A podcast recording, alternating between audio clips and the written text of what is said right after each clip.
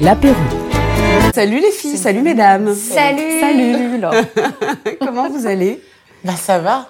Quel plaisir d'être chez toi. Ouais. Quel plaisir de vous recevoir. En revanche, ça a été compliqué à organiser, on l'a fait dans le respect de la personne et de la dignité humaine, bien entendu comme toujours, mais surtout dans le respect des règles sanitaires. Voilà. Ceci, étant, dit, je suis ravie de vous recevoir. Certaines, je les ai déjà reçues, certaines sont les piliers de, de ce podcast, comme Justine Fraioli. On ne la présente plus, je vais quand même la présenter. C'est gentil. Euh, t'as un parcours atypique et tu fais absolument que ce que tu veux et je trouve ça génial et c'est quand Super. même comme ça que moi je te définis. Tu as été animatrice radio, tu as été animatrice télé, tu as un super podcast dont on peut parler parce que nous on n'a pas du tout peur de la concurrence dans notre podcast qui est un podcast 10 heures qui s'appelle la playlist de ma vie et qui est juste génial. Merci, c'est gentil. Foncez l'écouter après nous avoir écouté bien entendu. Et Obligation pour personne. hein. Évidemment, Diariata Ndiaye. Alors, j'ai bien prononcé ton nom Mais Diata. je te remercie, mais je te surveillais. tu vois. ouais. Alors je vous explique. Diata, puisque c'est son surnom, Diariata Ndiaye, dirige une association qui s'appelle Résonante, qui est une association euh, de, qui lutte contre les violences faites aux femmes. Et elle a créé une appli qui s'appelle Appel. On en a déjà parlé dans notre précédent podcast avec Thomas Sislem et on tenait à ce que tu reviennes parce que je trouve que tu n'avais pas assez parlé. Et puis que je suis sympa. Voilà. C'est pas mal, moi, de, Et de- pour ces de m'avoir à sa table, tu vois. Voilà. Diata, c'est une combattante. C'est quelqu'un qui a absolument aucun ego dans son combat et je trouve ça assez rare parce que dans ces associations, on va pas les citer, mais il y en a d'autres qui le font avec pas mal d'ego. Et Diata, c'est voilà, c'est une personne fantastique que j'ai eu la chance de rencontrer parce que je l'ai coachée sur un événement.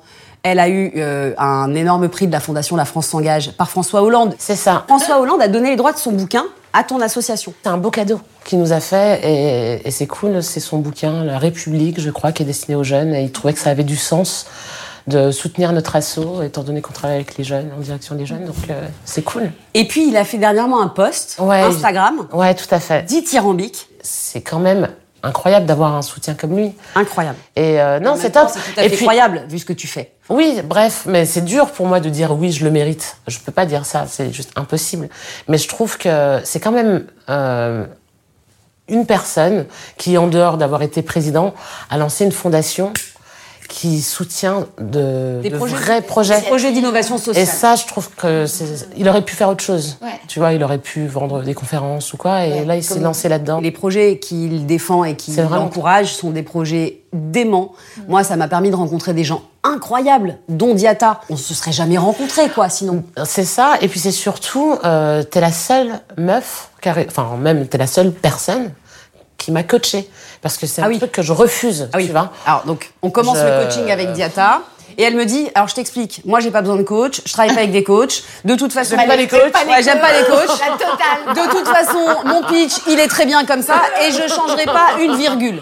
Bon, ok, bah écoute, du coup, on a une heure et demie à passer ensemble. Qu'est-ce que qu'est-ce qu'on fait? Enfin, Moi, je te propose de, de tenter. Ça te va, ça te va, ça te va pas, ça te va pas. Essayons et puis on verra. Et finalement, on a elle, essayé. Elle m'a Elle m'a fait confiance de dingue et c'était pas évident pour elle du tout parce que je lui ai chamboulé son pitch, je lui ai demandé de chanter parce qu'elle a, c'est une artiste Diata avant d'être euh, une combattante. Elle, euh, elle slame et elle a un album qui est magnifique qui parle de sujets assez difficiles comme euh, le mariage forcé, comme euh, le Ouais, les violences, les violences de manière générale. formes, ouais. Exactement. Et donc je lui ai demandé de chanter au début de son pitch, alors qu'il y avait quand même des ministres, il y avait quand même, enfin c'était, il y avait une- quand même une- un enjeu de fou. Et elle l'a fait, et elle m'a fait confiance, et on ne s'est littéralement plus lâché depuis. C'est ça, depuis, euh, c'est l'amour, quoi. Voilà. Et je l'ai recoaché dernièrement aussi à la Fondation des femmes. Ouais, c'était top, c'était elle- super. Elle a fait une super belle euh, intervention qui s'appelle La complainte de la plainte et que vous pouvez regarder sur Internet. Ouais, sur Internet, sur Insta. Voilà. Mais euh, merci en tout cas, parce que c'est une très belle rencontre et je, je suis ravie de notre. Enfin, j'aime notre relation, tu vois. Et Diata et moi, on ne se dit pas je t'aime, on se dit je te vois. C'est vrai. N'est-ce pas? On Voilà. C'est Ah, notre- c'est- c'est c'est sympa ça. Ouais, Moi, c'est je pense que à je, l'utiliserai. C'est dans Avatar. Je peux- Si je peux vous le. Ouais, tu Si je peux. peux vous le prendre. fait. Ouais. Avec un copyright évidemment. Évidemment. Et qui est cette merveilleuse Et voix J'y viens, j'y viens, j'y viens, j'y viens. Comme vous le savez, j'ai un parcours spirituel assez Atypique. riche et dense et atypique. Donc je suis comme ça, toujours à l'affût, je recherche, j'écoute des interviews, etc. Et je tombe sur une interview de Audrey Fella. Merci d'être là, Audrey. Merci à soir. toi alors. euh, qui est historienne et journaliste. Si je fais la moindre erreur, tu m'arrêtes parce que j'ai le trac. auteur, oui. oui, Voilà, et pas de auteur. problème. Euh, et qui, euh, dans cette interview, parle de la féminité. La féminité, le féminin intérieur, qui est autant chez les femmes que chez les hommes. Voilà, je précise pour qu'on ne perde pas la moitié de notre. Et j'en frissonne déjà parce que c'est ça que j'ai aimé justement Oui. dans cette interview, c'est ta façon de parler des hommes. Hmm. Parce qu'on parle toujours de féminité, féminisme, euh, violence faite aux femmes. Et c'est aussi pour ça que j'avais envie que vous vous rencontriez, toi et, et, et Diata. Oui. Et on parle pas des hommes dans cette histoire. Et pourtant, les hommes ont aussi, et c'est ce que tu dis dans ton interview, une part de féminité. Alors, c'est c'est pas tant la, la féminité ou la masculinité, c'est plus l'idée du féminin masculin. On peut être donc euh, né, incarné sur cette terre en tant que femme ou homme, et on va avoir chacun en nous euh, cette part de féminin et de masculin. Donc, pour résumer, euh, on va dire que le féminin, c'est du côté de l'être. C'est vraiment cette idée de voilà de revenir à, l'intérieur de soi, d'être à l'écoute, euh, voilà et de, de, se poser pour euh, écouter quelque chose d'autre qui n'est plus notre mental. Et à ce moment-là, on peut être dans l'être, rejoindre ce silence intérieur ou, euh, ou cette petite flamme divine. Enfin, on va l'appeler comme on veut. Et à partir du moment où on est dans le faire, on va être dans le masculin, on est dans la et à ce moment-là, on crée la vie que l'on veut. On est bien d'accord qu'on ne peut pas parler de féminin sans parler de masculin, parce que tout ce que l'on crée dans la vie, et que ce soit un enfant euh, ou un projet euh, tout simplement immatériel, c'est toujours finalement l'alliance d'un principe féminin et masculin. Hein, donc les deux sont en permanence liés. Euh, c'est important de dire par rapport à Diata euh, que bien évidemment ce combat féministe ne s'oppose pas à cette vision des choses. Aujourd'hui, on est dans une époque où on a un nettoyage à faire, on a des, guéri- des guérisons, on sort de cette culture patriarcale, on essaie d'en sortir. Euh, voilà, il y a des lignées de femmes qui ont été abusées, qui ont souffert. Il n'est absolument pas question de le nier et il y a un travail de de mise en parole, de visibilité. Et, et Dieu merci, on arrive à le faire aujourd'hui, ce qui est très très difficile. Et on arrive aussi avec MeToo Inceste. Enfin bon, tout est en train de s'ouvrir. C'est assez. Moi, je trouve ça extraordinaire. Ça me fait à la fois peur et ça me fascine parce que j'assiste à cette époque-là et on est actrice de ça. Donc on a une très très grande responsabilité. Après, ce que j'ajoute et qui pour moi n'est pas du tout antinomique, c'est que je, je rappelle dans mon livre et dans cette fameuse interview que cette culture patriarcale n'a pas fait souffrir que les femmes, mais a aussi enfermé les hommes dans des rôles dans lesquels aujourd'hui certains ont aussi envie de sortir et font le travail. exactement, ça Donc l'idée, c'est de pas euh, retomber dans un truc, le combat féminisme, les hommes contre les femmes.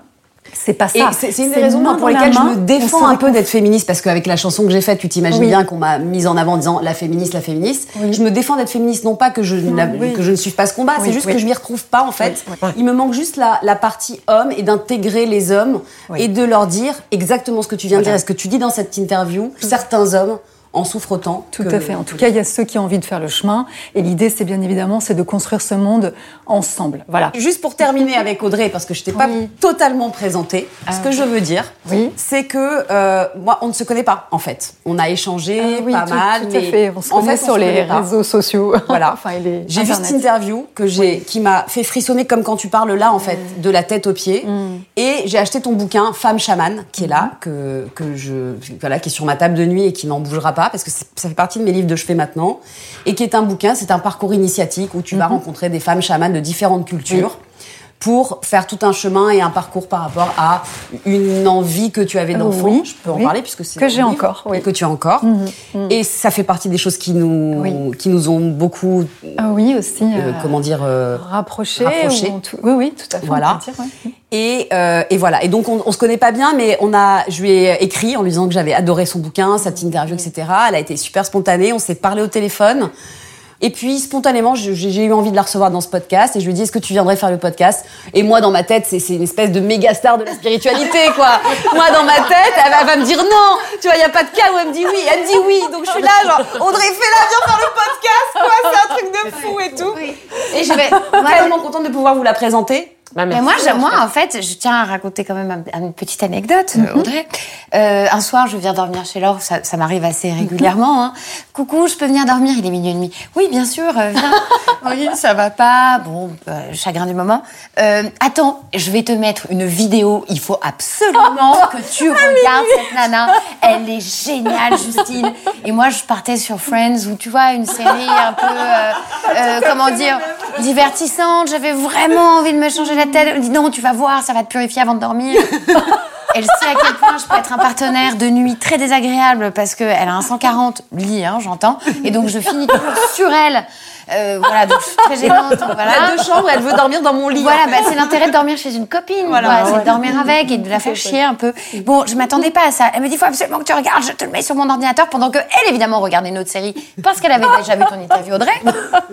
Donc, je me suis retrouvée avec le féminin sacré d'un coup, alors que je voulais voir Friends et des histoires, mais très superficielles. Et d'un coup, j'étais là, genre, attends, c'est chaud, meuf. Est-ce qu'on peut prendre un Atarax quand même à un moment dans la soirée Breaker, parce que là, j'ai ma réflexion et je sais pas comment va être ma nuit, mon sommeil, mais j'aime beaucoup cette personne parce qu'elle a une voix très douce. Et en fait, Audrey, je dois t'avouer que je me suis endormie avec Voilà. toi. Mais euh, bien Mais sûr. bien, tu t'es endormie Mais je bien, me suis endormie, mais mais, j'ai je pas vu la fin de l'interview. J'ai pas vu la fin de l'interview, je dois l'avouer. Je trouve que la voix d'Audrey est, euh, est très euh, Berçante. berçante, enveloppante. Exactement, hyp- hypnotique même presque, tu vois. euh, Et, euh, et voilà, mais t'étais déjà une star à l'époque ici. Euh, dans cette chambre, cet appartement, et donc euh, voilà, il faut absolument que tu regardes. Ok. Alors j'ai fait le coup à Jonas aussi, notre, euh, notre dire de prod. Je lui ai dit Jonas, c'est une vidéo qui change la vie. Ça va te changer la vie.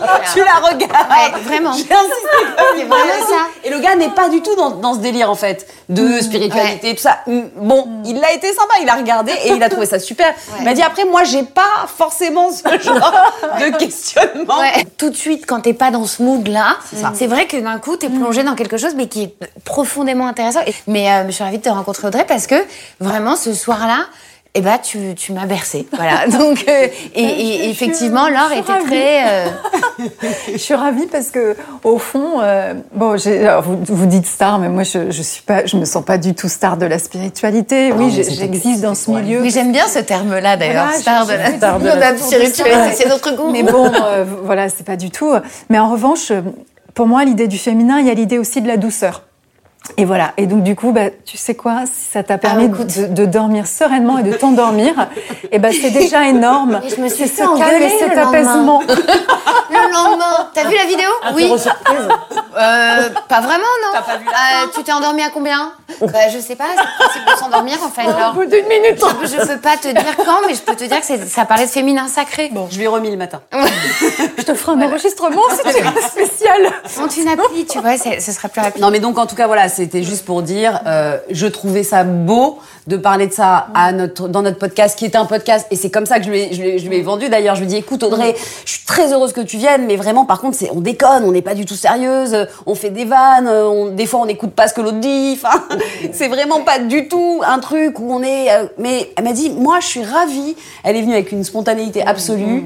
Donc voilà. T'as une voix qui est quand même assez incroyable. C'est-à-dire ouais. que quand tu parles, on a envie de t'écouter. Ah ouais, on a envie Et d'écouter ça, des heures. c'est quand même mais c'est une magique, voix quoi. très douce, c'est pas une voix qui, tu vois, qui, qui porte et qui Non, c'est une être, voix- euh, voilà. Ouais, c'est. Euh, pas une seulement la voix, euh, excusez-moi, il y a quand même voix de aussi radio. le fond, ce qu'elle raconte, Et le la manière dont elle le raconte. Et l'apéro L'apéro Bah oui, là, quand même. Waouh On est quand même là pour parler, mais on est quand même là pour bouffer, on va pas se mentir.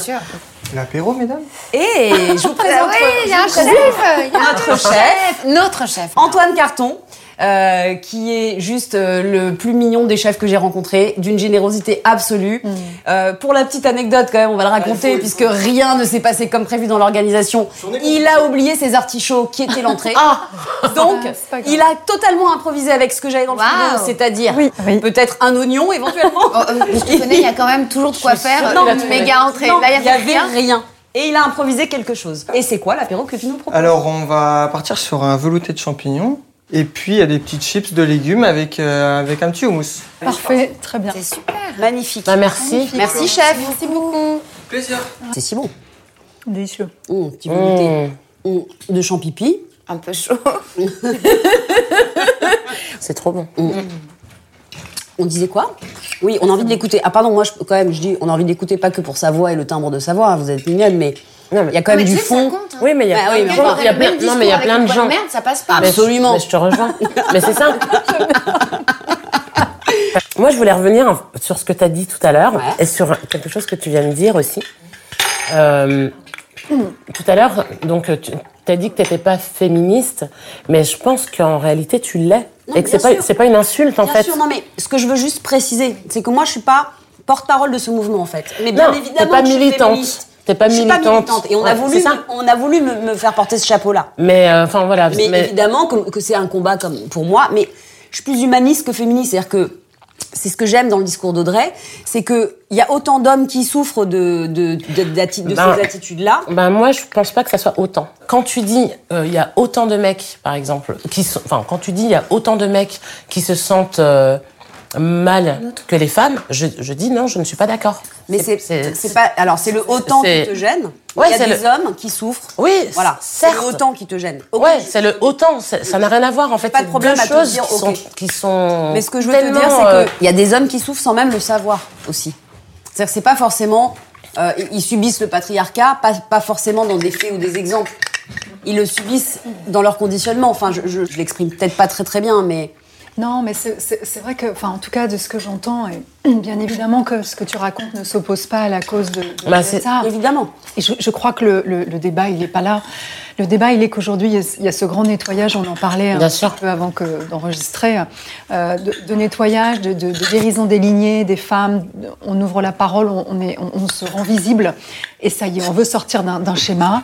Certains hommes aussi. Bien sûr. Euh, moi, j'ai un peu du mal de généraliser, c'est-à-dire de dire il y a autant de femmes que d'hommes, etc. Je sais pas. Moi, je vois des cas par cas. Quand je rentre quand je rencontre quelqu'un, tout simplement, que ce soit une amie, une inconnue ou n'importe qui au bout d'une conférence qui vient me voir, au fond, j'ai un être humain. J'ai pas un groupe social qui arrive. J'ai une personne avec une histoire. Donc, je crois que ça, ça se joue à un niveau individuel. Et parfois, ça va être une femme. Et peut-être qu'aujourd'hui, les hommes n'ont pas encore vraiment ouvert ça. Ce que je constate de manière plus générale, c'est que dans cette idée de nettoyage, il faut aussi prendre en compte euh, le fait qu'il y ait une ombre masculine, mais aussi une ombre féminine. Euh, vous savez, pour survivre à toute cette euh, culture patriarcale qui, du- qui dure depuis de- plus de 2000 ans, il a fallu que les femmes, elles rentrent aussi dans certains rôles pour survivre, qui ont été aussi celui de peut-être de la séduction, d'une certaine manipulation. Attention, je suis pas en train de dire que toutes les femmes sont comme ça. Je suis en train de dire qu'il a fallu mettre au point des rôles des pour s'adapter stratégiquement. C'est presque animal ce que je raconte, sans considérer les animaux inférieurs aux hommes, pas du tout. Donc à un moment donné, voilà, aujourd'hui, il y a tout ça qui ressort. Donc c'est vrai que ça peut donner l'impression, on, on peut pas ne pas prendre en compte un truc. Il faut tout prendre en compte, ne pas perdre son discernement. Et c'est là où moi je me dis, voilà, on prend, euh, c'est le cas par cas, c'est les cas individuels, c'est vraiment l'histoire de chacun. C'est que-. Voilà, c'est ça, c'est l'humain en fait. C'est l'humain, quel Voilà. qu'il soit, homme, Sinon, femme, on rentre dans la sociologie, on rentre, euh, voilà. Euh, une chose est sûre, c'est que dans beaucoup de cultures, les femmes ont besoin aujourd'hui. Il y a, il y a- enfin moi, je, je défends ça et je pense que Diata aussi. Je, je constate, c'est voilà, je, je suis une femme, je suis du côté des femmes, je l'ai moi-même subi, Euh, voilà. Pas forcément sous des formes culturelles, mais je pense que c'est des formes culturelles qu'on a qu'on a tellement ancrées en nous, qu'on on a nous- intégré. et on nous a fait croire qu'on était des femmes libérées. N'empêche que dans notre couple, on, on- on refait à peu près l'histoire de nos parents et de nos grands-parents et de nos arrière-grands-parents. Moi, j'ai vécu ça. Voilà, grâce à euh, un, travail personnel, je- j'essaie de voir de plus en plus les endroits où, euh, voilà, où je ne voyais pas, où j'agissais euh, en fonction d'un conditionnement.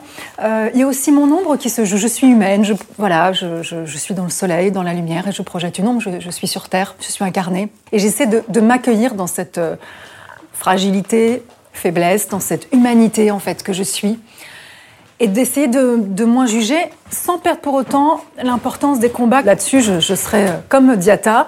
Euh, Il y a aujourd'hui des maltraitances qui ne sont juste mais inadmissibles. C'est zéro tolérance là-dessus. envers, envers qui Voilà. que ce soit. Et envers, sûr. et tout à fait. Voilà. Et envers les hommes, C'est etc. envers les hommes, envers Tout les à fait, enfants, envers les femmes. Envers la maltraitance, c'est juste les Exactement. animaux. Bien Enfin, c'est juste Exactement. inacceptable. Moi, je voudrais Voilà, juste revenir sur le féminisme. Donc, On parle de l'art et ce féminisme. Moi, je pense qu'il n'y a pas un féminisme. Bien sûr. Et je pense qu'on le vit toutes Différemment, bien Mais sûr. vraiment. Et, et pareil pour le militantisme. Mais bien sûr, je te rejoins. En fait, je, je suis d'accord Alors sur qu'est-ce qu'on cette met Alors qu'est-ce qu'on met Alors qu'est-ce qu'on met justement? C'est quoi Qu'est-ce qu'on met derrière ce mot féminisme? C'est quoi la définition pour Ben, vous? C'est- Diata. Ben, c'est de se dire qu'on a autant de valeurs que les hommes, euh, tout simplement, et qu'on a le droit, on a autant de droits euh, de faire, de penser, d'agir euh, que les hommes. Et c'est ça, en fait, être féministe, c'est juste se dire qu'on a les mêmes droits et qu'on est, on a la même valeur que les hommes. C'est aussi basique que ça. Ok. Dans, dans, et dans tout, et dans tous les domaines. Qu'on est autant. Mais et d'assumer en même temps très fort sa féminité. Parce que Ou pas, on n'a pas besoin d'être un Non, bonhomme pour être l'égal d'un homme. Exactement ça, tu vois. Souvent, quand je- j'entends ce discours-là, mais d'ailleurs, je, je l'entends euh, chez des jeunes de 20 ans, tu vois. Ouais, euh, peut te dire qu'elle a une paire de couilles, cette gonzesse. Je dis, pourquoi elle a une paire de couilles? C'est juste En plus, c'est tellement fragile les couilles. Tu vois?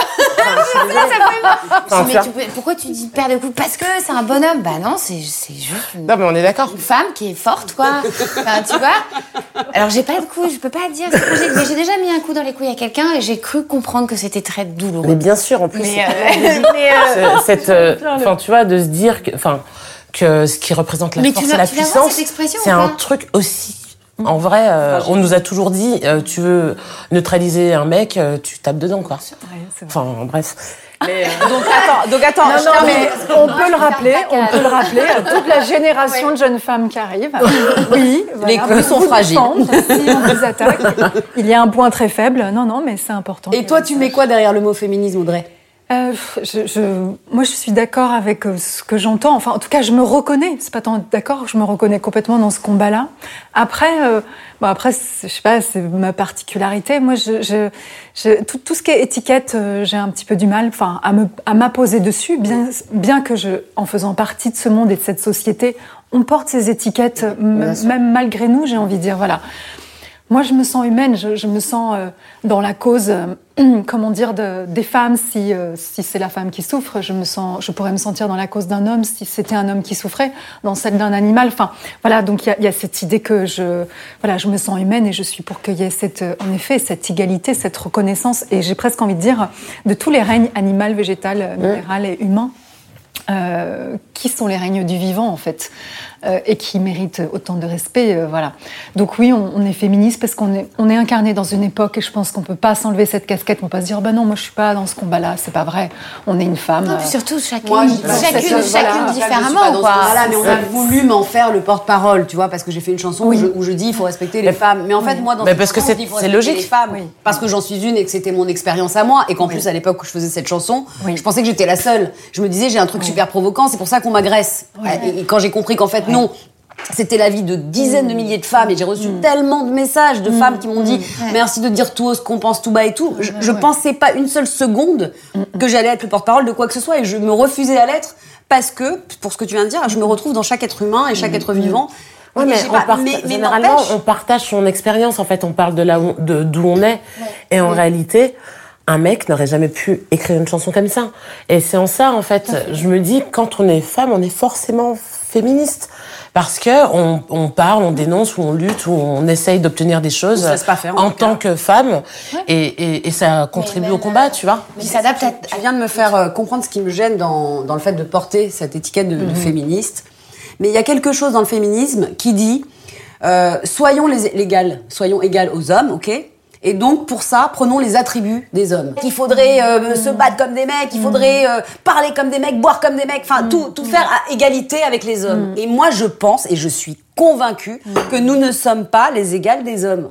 Physiquement et à plein d'égards. On n'est pas égal, on est différent. Ils ont des forces, on, on a, on a moins de forces. Ils ont, enfin, je veux dire, on est différents. Donc, vouloir être l'égal de l'homme, c'est pas vouloir être l'homme ou comme l'homme. C'est être ce qu'on est nous, c'est-à-dire, on porte la vie, on est profondément, et ça, Audrey, tu le dis pas mal dans, dans ton bouquin, connecté à la nature, mais de fait, nos règles sont suivent les cycles de la lune, donc on est profondément connecté à la nature, on donne la vie, on a un pouvoir magique. Ou pas, d'ailleurs. Ou pas, non mais on a le Mais pouvoir euh, oui, on a, en tout cas, on a cette faculté. Et il y a quelque chose dans cette fragilité-là que j'ai envie de conserver tout en étant Mais t'as le pour droit. les femmes. Mais ça n'empêche gros- pas d'avoir les mêmes droits. Et puis, en fait, c'est ça que ça veut Bien dire, c'est que, C'est Bien juste sûr. ça, en fait. en gros, le féminisme, n'empêche pas l'autre. n'empêche pas l'autre, c'est pas parce qu'on est fragile. qu'on- C'est juste une, pour moi, c'est une histoire de droit aussi. Et puis c'est surtout, c'est en réalité, c'est quoi? C'est le fait qu'on puisse faire comme on veut.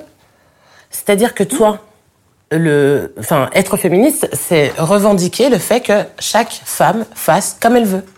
C'est-à-dire que le but, c'est pas de dire allez, allez les meufs, allez, euh, on veut pas de meufs au foyer parce que c'est pas c'est pas féministe. C'est pas ça l'idée. Ouais. L'idée, c'est que la meuf qui a envie d'être au foyer parce que c'est ce qu'elle a envie de faire, qu'elle puisse le faire, Bah, sans qu'il y ait de vois, jugement. bah, moi, celle qui a envie d'être féministe, qu'elle, enfin, de- celle qui a envie d'être féminine, euh, qu'elle puisse le faire. Celle qui a pas envie, Bah, moi, je me suis celle qui a pas envie, ben, qu'elle n'ait pas envie. En fait, c'est ça. je suis d'accord. c'est ça dans la vision. Je te rejoins à 10 000. Moi, je me suis fait insulter par des féministes parce que dans une émission de télé pendant la promo de Garçon, j'ai dit non, je suis pas spécialement, c'est pas mon combat et j'ai plutôt tendance à aimer être une femme à la maison. J'aime faire à manger à mon homme, j'aime le servir. J'ai pas de problème avec ça en fait. Mais Je me suis fait insulter. Pas par toutes. C'est-à-dire que ce que- c'est un peu ce qu'on disait. Le, le, le principe, c'est que chacune puisse faire et revendiquer ce qu'elle ressent, euh, ce qu'elle ce qu'elle vit ou ce qu'elle veut être. D'accord?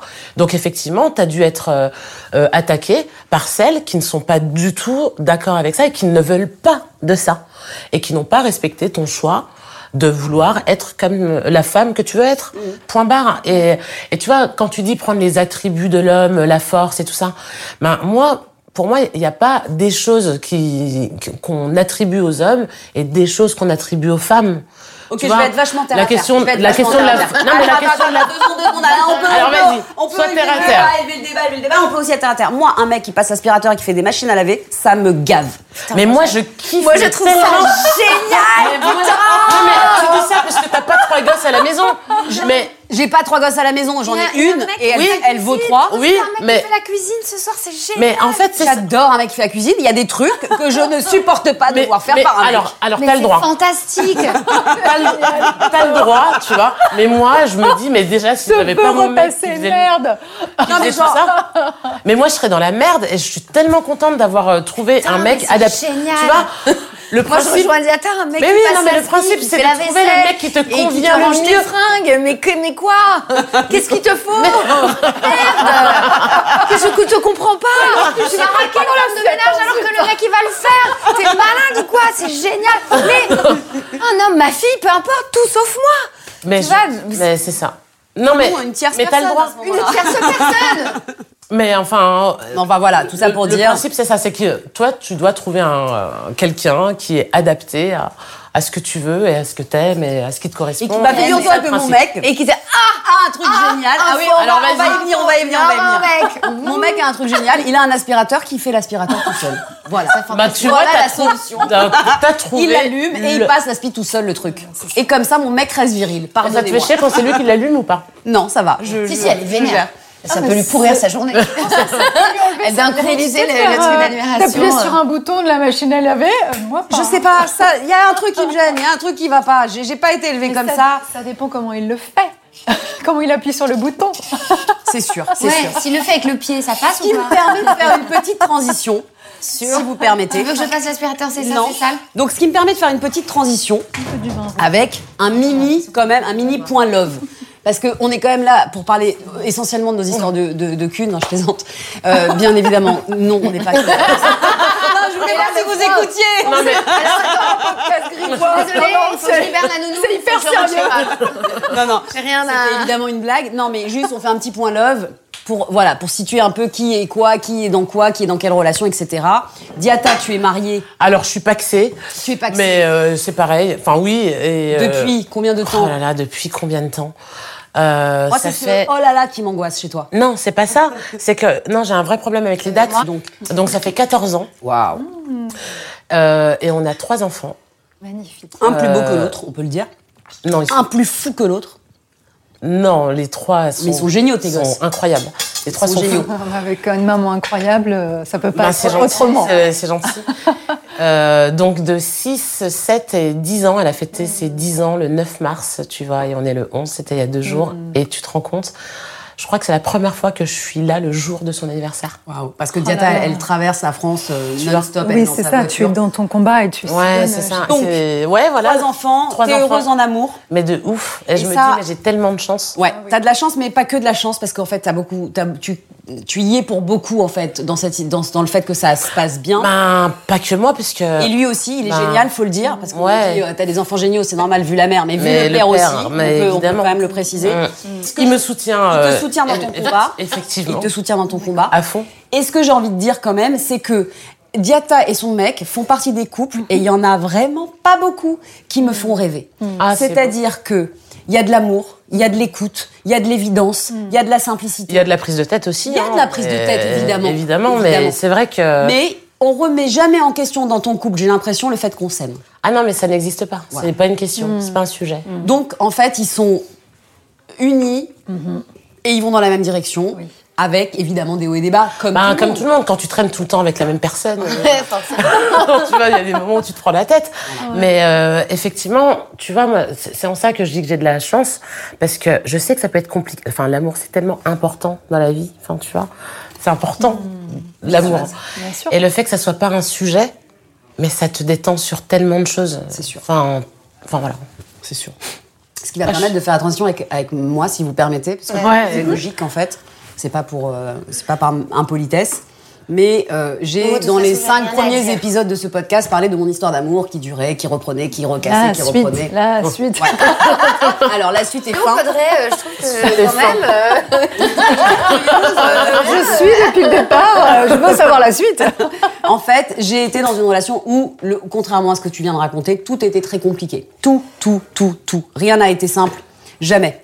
Et euh, ça a duré cinq ans, c'est terminé depuis quelques mois. Jean, je- euh, Diata est super contente du coup, parce qu'elle m'a vraiment porté et tout ça, et toi aussi, et tout le monde. Enfin, j'ai vraiment pas mal souffert de cette histoire, même si je, je dois quand même euh, rendre à César ce qui est à César. Elle m'a apporté énormément de choses, je l'ai aimé, il m'a aimé, c'était une belle histoire à plein d'égards, et elle est devenue compliquée par, euh, par la force des choses. C'est terminé aujourd'hui, et j'ai rencontré quelqu'un. Et c'est vrai, alors c'est frais, euh, ça fait pas longtemps, mais, mais, mais je, je suis assez amoureuse et je suis assez heureuse de me dire en fait que oui, c'est vrai qu'en fait c'est simple l'amour normalement. Et que c'est comme ça, en tout cas, que ça doit se vivre. Et que si c'est compliqué, et même si on vit des histoires compliquées et qu'on le sait, euh, on y va quand même et on s'enfonce quand même dans, ces- dans certaines histoires compliquées. Euh, là, c'est très évident, c'est très simple, c'est très doux. Rien n'est un sujet, rien ne fait mal en fait. Et tout, tous les sujets peuvent être abordés. Et ça, c'est sûr que ça change la vie. Ouais, c'est sûr. On a eu rapidement avec Audrey cette discussion, mais on l'a, vraiment eu rapidement. Sur ce, j'en parle, hein, tu, tu m'arrêtes, mais euh, sur ce désir d'enfant et qui t'a, qui t'a emmené dans, Dans un chemin. livre, c'est- Et le livre, c'est vraiment ça. Donc, euh, absolument. qui t'a emmené dans ce chemin ou de re-questionnement, etc. Et en fin de compte, tu t'es rendu compte dans ce chemin-là que c'était pas peut-être pas la bonne personne Tout à fait. avec qui tu étais. Absolument. Alors, je te laisse. Alors, je le dis pas dans le livre parce que c'est arrivé euh, vers la fin de l'écriture du livre, donc c'était difficile à intégrer. Mais comme tu le dis bien, voilà, il y a une intention qui est posée pour toute l'enquête du livre parce qu'on on ne fait pas euh, des rituels ou des cérémonies chamaniques en y allant comme ça. On pose une intention. La mienne, c'était de tomber enceinte. Voilà, moi, je n'ai pas d'enfant, euh, donc c'était euh, le premier. Et donc, euh, voilà, il y avait tout cet enjeu avec, avec j'avais plus de 40 ans, plus de 40 ans. Donc, ça posait beaucoup de questions. Et c'est vrai qu'en cours de route, voilà, je me suis séparée de, de, de la personne, en effet. Voilà, ça fait partie du travail de nettoyage. Donc, on est célibataire aujourd'hui, Audrey. Donc je suis célibataire, voilà. Oui, mais bon, je, comme je le dis dans le livre, parce que c'est vrai que c'est une question qui est revenue souvent, et bon, je- j'ai pas de problème avec ça. Au contraire, j'aime en parler parce que c'est une vraie problématique. C'est, vous savez, c'est la problématique de euh, euh, est-ce que tu dois avoir un enfant pour être une femme? Euh, parce que toute la société, en fait, avoir un enfant, c'est bien, ne pas en avoir, c'est bien aussi. Ça Bien peut sûr. être tout à fait un choix ou, ou ça peut arriver. La question est, est-ce que toute la société, est-ce que votre famille vous renvoie en vous disant, bah alors c'est quand et, Ouais, et la question qu'on se pose, c'est alors, mais moi, qu'est-ce qui fait que je suis femme si je n'ai pas d'enfant que- co- Comment ça se joue et qu'est-ce que je peux apporter à la société Et donc là, c'est un, un vrai enjeu. Voilà. Alors, je parle pas tout à fait de ça dans le livre parce que je, parle du fait que, voilà, de cette fécondité qu'on a tous, toutes et tous, qui est ce- ce- celle de porter un enfant spirituel et de pouvoir accoucher de quelque chose de plus grand que soi. Voilà, c'est mon chemin et c'est voilà. Donc je dis, je suis pas tombée enceinte, mais je suis tombée amoureuse de moi Ah, et, trop et de la vie. Et, et ça, c'était le cadeau sublime. Donc je regrette absolument pas ce chemin. Euh, Je euh, voilà, il y, a- que des cadeaux de- sur ce chemin. Il y a que des cadeaux de lumière et Bah, c'est sûr que quand, c'est sûr que possibilités quand on accepte d'aller voir ces ténèbres, Voilà, on peut, je- on, je me on sens- est, euh, on Voilà. s'expose à rencontrer aussi la lumière. Voilà, et je me sens femme dans cette possibilité de création. De mes livres, ce sont mes bébés, donc voilà, bah ça c'est le septième. Donc j'ai sept petits bébés livres. C'est énorme. Voilà, donc je, je suis. Et puis je peux être. J'ai compris une chose. Ça a été, ça a été le cadeau sublime, c'est que je me suis rendu compte qu'on pouvait être à la fois sa propre mère et aussi à un moment donné celle des autres. Alors pas en tant que projection, je vais pas sauver les autres, c'est pas ça, Mais on peut être traversé par ce sentiment véritablement de, de, de, de cet amour qu'on peut poser sur l'autre. En fait, c'est l'amour inconditionnel. Voilà, et, et ça, mais c'est un cadeau immense parce que bon, je précise bien, c'est pas euh, mon petit amour à moi dans ma tête que j'offre à un autre. C'est à un moment donné, je livre passage. Audrey se met de côté pour qu'à un moment donné, quelque chose puisse passer à, à travers moi et regarder l'autre est véritablement dans un regard d'amour. Euh, donc ça, c'est, je suis spectatrice de ça autant pour moi que pour l'autre. Et ça, c'est le, le don suprême. Donc là, je, je peux me sentir maman. Donc j'ai découvert cette- cette- ça. C'est très subtil hein, comme euh, sensation, c'est pas tous les jours. Mais ça a été le vrai cadeau de ce chemin. Voilà. Donc je suis pas malheureuse. Je suis toujours, voilà. Moi je dis dans le livre, tant qu'on a ses règles, tant qu'on saigne, on peut être maman. Bah, et je le dis haut et fort parce que j'ai rencontré Alors, c'est un énormément sujet que j'avais envie d'aborder. Merci de le- qui merci d'en parler. Après 40 ans, Ouais. ça y est, j'aurai pas d'enfant. Et vous savez pourquoi? Parce qu'il y a des femmes en France, parce que ça, il faut savoir que c'est un truc de pays. Dans les autres pays, ça se passe différemment, même, par, par- bon, même à la politique de la PMA. Euh, en France, la sécurité sociale, à partir de Pour 43 ça, ans, elle arrête de vous suivre. Donc, les médecins vous disent qu'à 43 ans, c'est terminé pour vous. C'est ça. Alors, je caricature un tout petit ouais, peu. mais pas tant que ça. Beaucoup de gynécologues ne vont pas vous dire ça, ils vont vous accompagner, ils vont faire un travail magnifique avec vous. Mais c'est un peu la politique. En Israël, j'ai appris ça, alors là, j'ai été. Je le dis parce que je crois qu'il faut. Alors là, il faut déconditionner des fausses croyances qu'on a et qui font qu'on tombe pas enceinte Absolument. parce que on nous a Ouais, foutu ça dans le crâne. Et ça, c'est- il y a- Vous savez, il y a la culture patriarcale et il y a la culture moderne. Et là, on y est bien. En Israël, la PMA est, est, comment dire, accompagne des femmes jusqu'à 50 ans. Ouais. Voilà. Donc il faut savoir que tant que vous saignez, mesdames, vous pouvez tomber enceinte. Donc même si les hôpitaux ne vous acceptent pas en PMA à 43 ans, on vous dit stop, hein, on refuse votre dossier, il faut le savoir. Euh, donc si on vous dit ça, ne désespérez pas, ça peut arriver. C'est dans les mains de ce qui est plus grand que vous. Bien sûr. Mais ne désespérez pas, vous êtes femme jusqu'au bout et quand bien même vous seriez au-delà de 50 ans, vous seriez dans une autre fécondité et elle vous apportera beaucoup de lumière. Alors figurez-vous qu'on a un invité ce soir, que normalement on reçoit l'invité masculin au dessert, en dessert j'ai envie de dire même, et que là, l'invité, euh, je lui ai demandé de venir dès le début du dîner.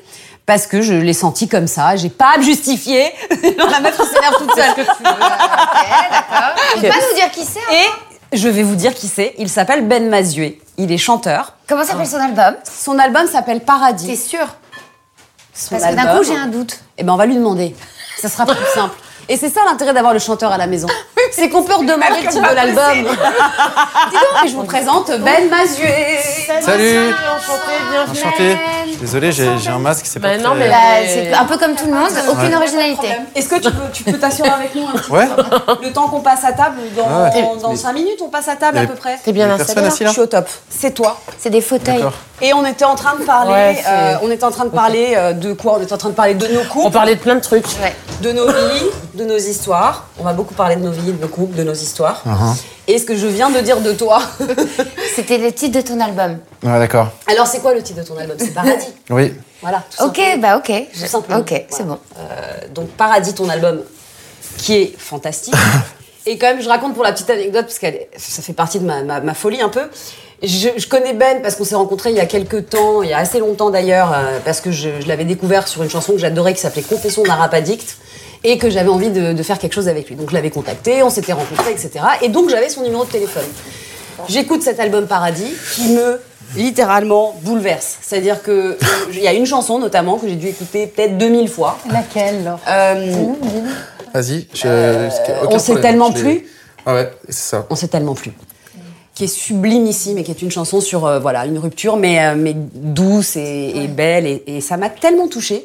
J'ai dit, bon, bah, j'ai son numéro, au gars, je l'appelle. Voilà, ça peut paraître. Normal. Ouais, normal. Mais n'importe Non, mais qui le gars va me en prendre fait. pour une dingue. C'est le pas numéro, grave. je l'appelle. c'est Ouais, voilà, on s'en fout. De toute façon, au pire, il me raccroche à la gueule. Voilà, c'est pas plus grave que ça.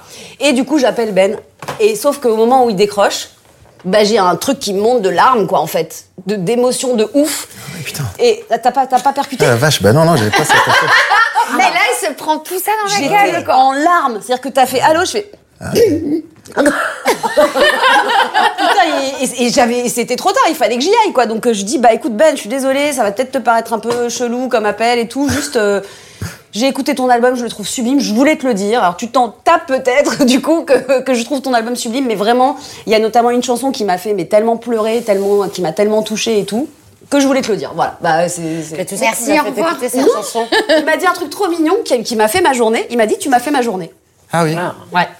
Ah d'accord. Bah, ça- Et du coup, j'avais hyper envie de le recevoir. Parce que, comme je viens de le dire, tu as une part de féminité. Ça en veut toi dire quoi Qui est assumée. C'est-à-dire qu'il a, je trouve, une sensibilité, une délicatesse, une, une façon de voir, de regarder à l'intérieur, comme on disait tout à l'heure avec Audrey, cette espèce de d'être, de d'être en introspection, d'a- d'analyser les choses, de euh, de verbaliser beaucoup, de verbaliser ses sentiments beaucoup. D'ailleurs, tu parles énormément de ta vie privée dans ton dans ton travail, Oui. dans je- cet album notamment. Bah, euh, je, je, je, dis je, en tout cas. Je- Ouais. je- c'est les chansons avec le jeu. Mais après, je sais pas si c'est vraiment euh, ma vie privée. C'est, euh, c'est- disons que ce sont, c'est une sorte de tambouille entre ce que je vis, ce que je, ce que je vois et ce que j'imagine, tu vois. Mais je me donne le droit de mentir. Il n'y a pas de problème avec ça. Enfin, c'est pas mentir d'ailleurs, c'est juste Oui, il faut émouvoir. Après, rendre choisis- fiction ce qui. Ouais, c'est ça. Faut que ça ait l'air de, de peindre ce que je veux bien que ça peigne, mais c'est pas toujours mon vécu à proprement parler. Mais c'est vrai que c'est un peu embarrassant parfois avec euh, avec ma famille, avec mes proches, euh, ça avec un peu de difficulté. Mais enfin, quand tu te, quand écoutes les, les, les chanteurs, les- ça arrive souvent en fait. Bah, on vois. ne parle que de ce qu'on vit en fait. Euh, Ouais. Alors après, on le fictionne ou pas, on le romance ou pas, mais. Oui, c'est ça. Mais Alors, il y, en a qui sont plus impudiques que d'autres, c'est sûr. Mais par exemple, des fêtes de famille. De Aurel Orelsan, San. Ouais, bon bah là, tu te dis quand même. il balance sévère. Oui. Et en même temps, tout n'est peut-être pas vrai. Et on s'en fout. Nous, ce qu'on veut, c'est pas forcément savoir si c'est vrai ou pas vrai. Exactement, ça juste ça nous parle en fait, voilà, ça nous exactement. parle. Et puis après, donc euh, voilà, moi je pense que c'est l'important, c'est que ça parle. Après, Parce que moi, euh, je me suis dit, c'est tellement intime ce qu'il raconte. Hein, c'est ce qu'on s'est dit, Justine. C'est tellement intime ce qu'il raconte. C'est quoi? Il y a quoi dans le prochain album? Dans le livret, tu mets une radio de ton colon C'est c'est quoi la prochaine étape?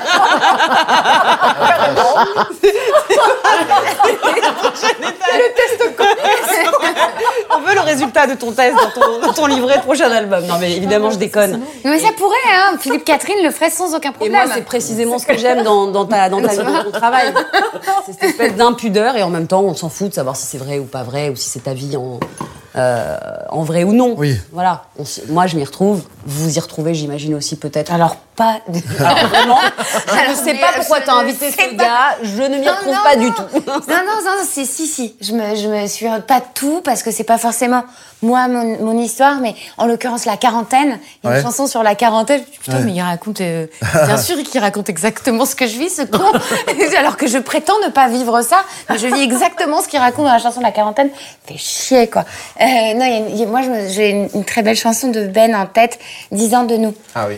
qui est super jolie, tellement réaliste et, et- et très douce. Et, euh, et voilà, je- c'est c'est sur l'album précédent, je crois. C'est ça, ouais. Et elle est, elle, est, elle est très jolie et je, c'est c'est quelque chose que j'aurais aimé vivre. Donc euh, je l'ai pas, Ah. j'ai pas vécu, mais ça me parle, tu vois, dans la dans la, la romance euh, de, de couple. Mais là, ouais, là, là, la quarantaine, je l'ai pris dans la gueule. Ah ouais, mais il est pas. est écoute pas d'album chez moi en train de, faire Elle le est pas trop triste. Cette chanson sur la quarantaine, elle dit quand même que ce sont des gens, des gens qui se sont trouvés. C'est Ouais, ouais. c'est pas mal comme âge, moi je trouve. Ouais, ouais, mais ça, ça te met face aussi euh, à, à qui tu es et, et c'est pas, euh, j'ai pas l'habitude d'entendre ça euh, de façon aussi explicite dans une chanson de quelqu'un de ma génération aujourd'hui et de cette façon-là. Par exemple, vous là, si vous deviez choisir euh, une dizaine entre 20, 30 et 40, vous prendriez laquelle? Euh, Moi, je referais bien Vraiment, 30. quoi. Je referais bien 30. 30? Je foiré de ouf. Ah, pour le foie. Non, non, mais je. Ah, ok. Oui, c'est- tu referais trouve que 30 a- alors que tu En es ce que tu es aujourd'hui. C'est c'est ça, Si c'est-à-dire tu que- devais prendre un âge de. euh, Enfin, exactement revivre la même chose, quoi. C'était quoi tes préférés Tes 20, c'est tes 30, celui-ci, tes c'est 40 Moi, je 40. prendrais 30. En fait, moi, ce que je dis, et c'est ça que j'aime, en fait, dans le fait de prendre de l'âge, c'est qu'en réalité, ben, euh, ben, généralement, ça va, tout va mieux. Euh, t'es plus stable, t'as plus de galère d'argent. Ou pas, hein, euh, des- Oui, mais en tout cas. Tu te euh, connais un peu plus en tout cas, t'as vécu Ouais, avec toi depuis ou pas, longtemps. mais en tout cas, moi, je c'est ce que j'aime, en tout cas, dans ma, je, je parle euh, En ton nom. en mon nom, tu vois. Et je me dis, ah là là, c'est cool, parce que plus t'a- plus t'avances, et mieux ça va.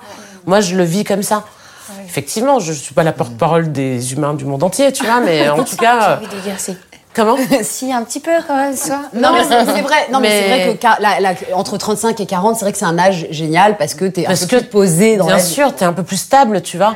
Euh, c'est bien beau d'avoir 15 ans, mais tu galères, t'as pas de thunes, t'es moche. euh, Enfin, tu vois. enfin, voilà. Enfin, C'est tes parents. non, mais quand tu vois, t'es dépendant, t'es- euh, t'as plein de galères, en fait. euh, Donc attends, si bien. tu devais revivre une dizaine, toi, ce serait celle-ci, Ouais, actuelle, 30. 30 ans. Ouais. Toi, Justine. Et alors, non, bah, moi, j'attends celle-ci avec impatience, en fait. Donc, je suis incapable de répondre. Je te dirais bien mon adolescence. Parce que j'ai, moi, j'ai kiffé mon adolescence. Je m'en souviens comme si c'était hier. Et d'ailleurs, aujourd'hui, tu vois, j'ai des relents d'adolescence. Je me sens encore. Mais je me souviens beaucoup plus de mes 15 ans que de mes 20, que de mes 30. Qui est une période pour moi vachement marquante. Et je me dis, putain, c'était génial. De... En même temps, tu deviens adulte. L'adolescence, pour moi, c'est un, un truc qui est assez. Quoi. Ce qui est fascinant. T'es insouciant, mais tu commences à devenir adulte avec les trucs un peu cool d'adulte. Parce que justement, t'es dépendant, donc t'as pas, t'as pas de loyer. Enfin, tu vois, tu découvres la magie d'être adulte en n'ayant pas la contrainte d'être adulte. Et c'était problématique l'adolescence, mais c'était hyper kiffant. Et avec, Donc, euh, avec des amours aussi d'une puissance. Mais, mais tu vis tout en fait, tu vis tout. Quand tu te marres, tu te marres, ton, ton premier pétard, Moi, ton premier des lettres d'amour, C'est un truc, mais un Le truc. téléphone, Ah, les vache. parents, Ah, t'es les- dans des combats, tu te cherches, c'est fantastique. Et donc moi peut-être ce serait cette période, mais j'attends là ma quarantaine, là je viens d'avoir 40, bah je me dis ouais ça va être super.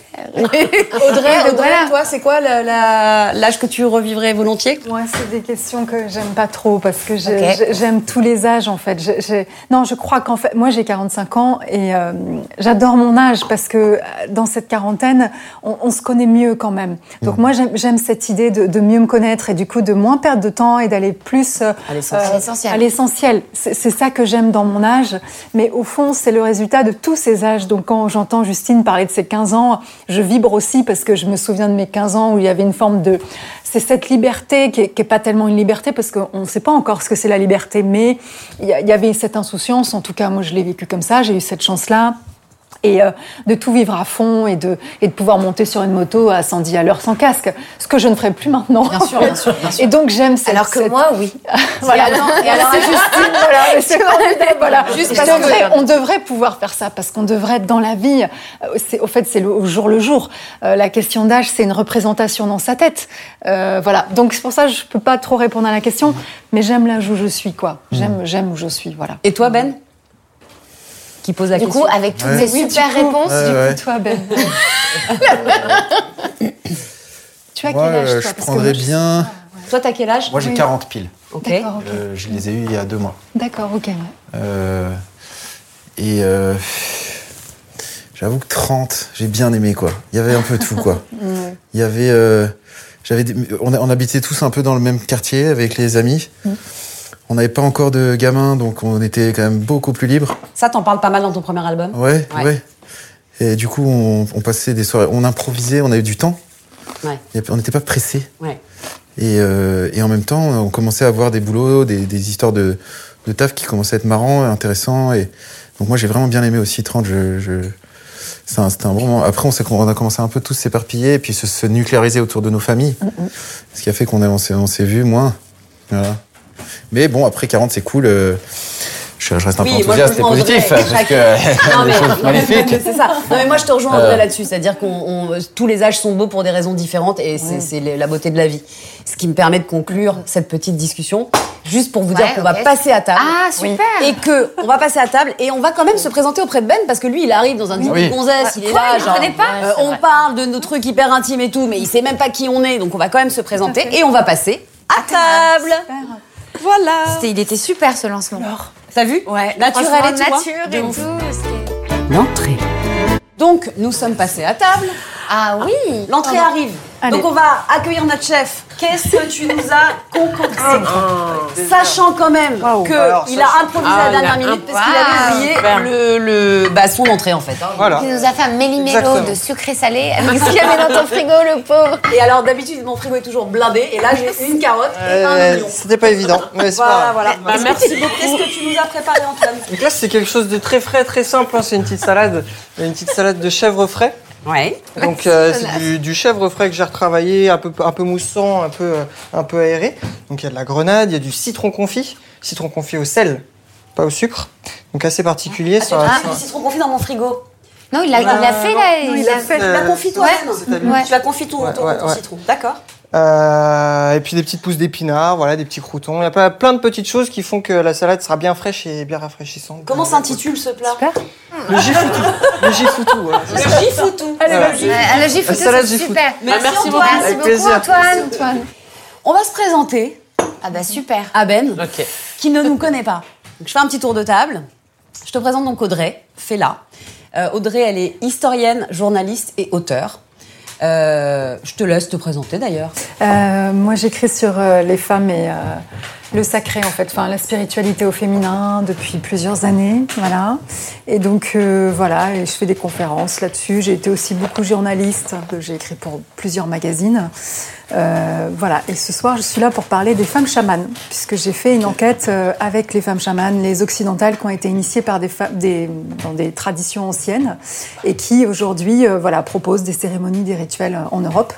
Et donc voilà, j'ai fait aussi tout un trajet avec elles et on partageait avec euh, euh, toutes ces belles femmes ce soir euh, ce qu'on ce qu'on avait éprouvé, puisqu'apparemment il n'y a pas que moi qui ai vécu des comment dire? Alors non, mais c'est comme ça que j'ai rencontré voilà. Audrey. En fait, moi, j'ai un, un chemin spirituel aussi Oui. qui est très, très dense et très intense. Et dans ce chemin, euh, j'ai été au Pérou euh, expérimenter pour la première fois l'ayahuasca, Ah, ok. qui est devenu aujourd'hui quelque chose qui fait partie de ma vie. Et donc, dans- parmi, c'est ce que j'ai raconté tout à l'heure avant que tu arrives, parmi euh, toutes ces quêtes euh, spirituelles que je peux avoir, je suis sur une chaîne où je découvre une interview d'Audrey qui me, littéralement comme ton album, ça me prend comme ça entièrement. Et j'ai dit, je, je veux, je veux connaître cette femme en fait. Pas juste lire ses livres et tout, mais je veux la connaître. Donc j'ai acheté son bouquin que j'ai lu et je lui ai écrit et elle est venue spontanément. On s'est, on a un peu échangé quand même avant. Enfin voilà, et je lui ai proposé de venir faire ce podcast. Donc on se connaît pas très très bien, mais on a ce, ben, ce- cette euh, quoi, Ouais, on peut dire, euh, euh, des- des- intérêt, passion, euh, expérience en commun. expérience en commun. Voilà. Diata, est-ce que Oui. tu peux te présenter à Oui, Ben bien sûr. euh, bonsoir Ben. Bonsoir, Data. Euh, bonsoir à Diata, je vais t'introduire. Ouais, c'est facile. mieux, hein. Bah ouais, c'est Bah, bien terrible de C'est parler de chelou ça. de dire ça Bien comme ça, mais- Je vais t'introduire, Diata, tu vois. C'est chaud. C'est vraiment, le, le- tu le dis comme ça, avec ce ton-là. Assumez totalement. Donc je t'introduis. Euh, Diata est, est une femme exceptionnelle. Je suis obligée de le dire quand je te parle d'elle parce que c'est une femme exceptionnelle, c'est une combattante. Elle est à la tête d'une association qui s'appelle Résonante, qui lutte contre les violences faites aux femmes. Elle a créé une appli toute seule avec ses forces et sa, détermination qui a toute épreuve. Une appli qui s'appelle Appel, euh, qui lutte contre les violences faites aux femmes et qui propose vraiment des ressources et qui propose vraiment des solutions, euh, qui est concrète, qui permet d'informer, mais pas seulement, qui regroupe absolument tout ce qui... euh, qui peut être utile aux femmes euh, et à toutes les personnes qui, qui souhaitent euh, les, aider, qui savent pas trop comment. Donc euh, vraiment l'idée c'était d'être un peu plus concret et, d'innover un petit peu sur ces sujets-là. Et surtout d'aborder ces thématiques de façon un peu moins conventionnelle, étant donné qu'on est sur un sujet qui est un peu compliqué. L'idée c'était de voilà de- d'en parler autrement et, et de toucher un maximum de personnes tout simplement. Pour C'est-à-dire, on parle autrement, c'est-à-dire bah, C'est-à-dire que, comme je dis, on est, vu qu'on est sur un sujet qui est assez compliqué, on a pris l'habitude d'aborder ces thématiques-là avec tout ce qui ne va pas. Euh, quand on fait des campagnes, on est sur des campagnes euh, qui montrent les violences ou qui sont un peu déprimantes ou un peu flippantes en fait, ou qui sont assez négatives finalement. Et moi, je pensais qu'il était important de rappeler que c'était pas une fatalité, que des solutions existaient et qu'on pouvait s'en sortir et que ça va aller quoi. Ok, ça va aller. C'est ça. Le projet. C'est ça, c'est que ça va aller. Non, mais c'est surtout son appli est géniale. Ouais. T'es dans une difficulté. Tu peux te retrouver par exemple appli, dans une situation de violence chez toi, dans la rue, euh, et il y a trois systèmes d'alerte en fait qui alertent une personne importante. Choisis euh, jusqu'à trois personnes. Jusqu'à trois personnes. Mmh. Et en fait, juste en appuyant deux fois sur le bouton éteindre de ton téléphone ou en débranchant le casque, il y a trois moyens et en, ou en portant un bracelet Mmh, connecté. Euh, tu peux euh, donc alerter quand, quand tu es dans une situation de danger et l'enregistrement fait office de preuve euh, et permet à la police d'avoir un, un enregistrement donc de, de, de- de l'événement en Ouais, question. Mhm. Ça fait office de preuve et ça permet aux victimes d'avoir voilà un début pour s'en sortir. et pour, euh, ouais. Bah, en gros, l'idée, c'est de prévenir jusqu'à trois personnes qui vont Oui. entendre en direct ce qui se passe, qui vont avoir le suivi GPS en temps réel et qui vont permettre de comprendre la situation dans laquelle se trouve la personne et pouvoir organiser les secours à sa place, parce que généralement, elle peut pas trop le faire. Bien sûr. Et euh, le tout est automatiquement enregistré, donc on peut s'en servir euh, par la suite. Et après, elles ont très bien pitché à tel. L'idée, c'est de centraliser tout ce qui existe et tout ce qui peut être utile, que ça soit euh, Les associations euh, quartier. les assos euh, Ouais. présentes sur au niveau local, que ça soit de l'information, que ça soit accéder à un chat, Oui. que ça soit appeler les secours quand on peut. Enfin, on a Mais- tout mis dans une appli. Ton application, elle a le même nom que ton association Non, l'application s'appelle Appel. Appel. App, elle, ok. Ouais, parce que je suis narcissiste, genre, je fais des mots. C'est beau, beau. Et, euh, ça Non, me permet juste de dire Tu vois, j'irai Ben, voir. Moi, je vais aller voir. Je connaissais Ouais. pas. Je Elle est ça- super. Trouve ça Et- très concrète, important, très intéressant. Elle est super la La petite. Diata, Résonance. voilà, Diata à la base c'est une artiste, c'est une slameuse. C'est ça. Elle a un album, enfin plusieurs chansons en tout cas, je pense que c'est un album, mais magnifique sur les thèmes des violences. Mais vraiment euh, tous les thèmes autour des violences, ça peut être le mariage forcé, mais ça peut être Ouais, le viol, ça peut être voilà. Ouais. Et donc, euh, ce qu'elle fait, notamment dans les milliards de choses qu'elle fait, parce qu'elle a quatre vies en une, elle va dans les lycées, elle va dans des, dans des collèges, elle fait son, euh, son spectacle, donc elle chante, et ensuite, elle ouvre euh, un espace de dialogue et de débat avec le public. avec les jeunes. Et du coup, comme elle se mouille et qu'elle y va et qu'elle est sur scène et qu'elle se livre, ben, il y a vraiment un bel Bah, échange plus qui tu dis de choses, euh, plus euh, tu permets aux personnes euh, bah, de s'exprimer aussi, tu vois. Donc euh, c'est donnant-donnant, n'est-ce pas? Voilà. On va évidemment reparler de ton appli au cours du dîner. Ouais. Mais on va introduire euh, Ah bah laissez-moi tranquille. parce qu'elle était hyper jalouse pas, quand je t'ai euh, introduite. non. Je demande à personne de m'introduire. Jusqu'ici tout se passait bien. Je passe un merveilleux moment. Mm. Qu'est-ce que tu veux dire Alors, encore À part es-tu je, je suis ton amie, on dort ensemble. Alors, je, je grince des dents beaucoup. Tu aussi. bruxes Ouais, je bruxe. Le bruxisme, ouais. Le bruxisme, on peut le dire. Et sinon, à part bruxer, qu'est-ce que tu Bah, fais c'est déjà pas mal. Ça me prend beaucoup de temps et beaucoup la tête. Non, j'ai un, un podcast euh, sur Deezer qui s'appelle La playlist de ma vie où j'interviewe euh, des artistes, tout type d'artistes. T'as pas reçu l'aine encore? Non, pas encore. Mais Ça viendra. Mais j'espère que ça viendra. Voilà.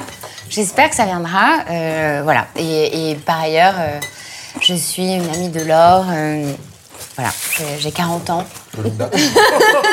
de très longue date. J'ai 40 ans, je suis maman et non, j'ai j'ai d'autres activités par rapport à on va ce le dire podcast. aux mais. En fait, C'est une longue on histoire. forme une sorte de couple parental. Puisque nous avons toutes les deux élevé nos filles toutes seules, on forme une espèce de couple parental. Où je suis le papa, faut le dire, hein. Elle m'appelle C'est vrai, papa. je l'appelle papa. Et elle est la maman. Donc quand il C'est pas une là, histoire de moustache qui pousse plus vite pour l'une ou pour l'autre, parce que moi j'ai plein de poils partout. Avec la moustache. Mais euh, c'est vraiment, euh, ça s'est défini comme ça Voilà, tout on s'est créé une famille en fait, Voilà. une sorte de cellule familiale. Nous sommes hétéros, hein, on peut le dire parce qu'il y a quand même des gens qui vont nous écouter qui peut-être auront envie de nous rencontrer. j'ai pas envie de mettre d'étiquette. Franchement, ce soir, je veux pas d'étiquette. Je suis pas genre. Enfin voilà, je- j'en ai marre. Je ne mange pas je suis un homme, une femme. Non, stop. Je ne veux pas d'étiquette. Je veux vivre simplement. Merde. Et du coup, euh, du coup, on s'est recréé notre petite cellule familiale. Avant que tu arrives, on a juste fait un petit tour de, de table de savoir point love. On appelle ça le point love. Ah. On en est où? Couple, c'est. Mais t'es pas obligé de. T'es pas obligé de Ouais, répondre. t'es pas obligé de ré- Tu peux Bien répondre à côté. C'est tout le monde a fait ce qu'il voulait. Voilà. Ah, Et donc, du coup, c'est à moi parce que. Ben oui. Ouais, Ah oui, nous, d'accord. on a déjà tout dit. euh. Alors, avant ça, Ouais. j'ai une petite question à te poser. Ah. Comment tu t'imagines, toi, comme c'est quoi l'idée que tu te fais d'un dîner de meufs Est-ce que t'en as déjà fait? Est-ce que ça t'appréhende? Est-ce que ça te fait peur? Est-ce que ça te fait envie? Est-ce qu'il y a des questions que tu rêves de poser que t'as jamais osé poser? Voilà, tout, tout ça. Euh, écoute, je, je trouve que ça pose une question, Ah. euh, cette histoire de dîner de filles. là. Euh, ça pose la question de euh, qu'est-ce que c'est une fille, qu'est-ce que c'est un garçon? Parce qu'en fait, tu vois, je me suis, en ce moment, je me pose pas mal cette question-là. De, euh, je, je trouve que dans ce, dans ce magnifique et gigantesque et hyper important, essentiel combat d'égalité entre les hommes et les femmes, qui est en train de, euh, qui est en train d'évoluer. Clairement, quand tu vois des images d'archives des années 80 sur les interviews d'hommes dans la rue, euh, qui disaient qu'ils cognaient, mais que bon, elle l'avait un peu mérité et tout le monde euh, riait, a pas de problème. Euh, plus euh, l'idée que la femme est à la maison, tu vois, moi j'ai encore vu Marc Maggio, un mec qui fait du cyclisme, qui dit à Jenny Longo que il regardera le cyclisme le jour où les, les, les- les cyclistes auront des jupettes parce qu'elle, elle est moche, quoi. Et c'était en 86. euh, Ouais, c'est terrible. Waouh. ça a changé, tu vois. Incroyable. Je pense qu'un dîner de filles en 1986, c'est pas le même dîner de filles qu'en 2020, tu vois. C'est sûr. Et du coup, euh, je pense que euh, je, je pense que aussi les dîners de mecs c'est pareil. C'est-à-dire que on, on commence quand même à mélanger ça beaucoup, quoi.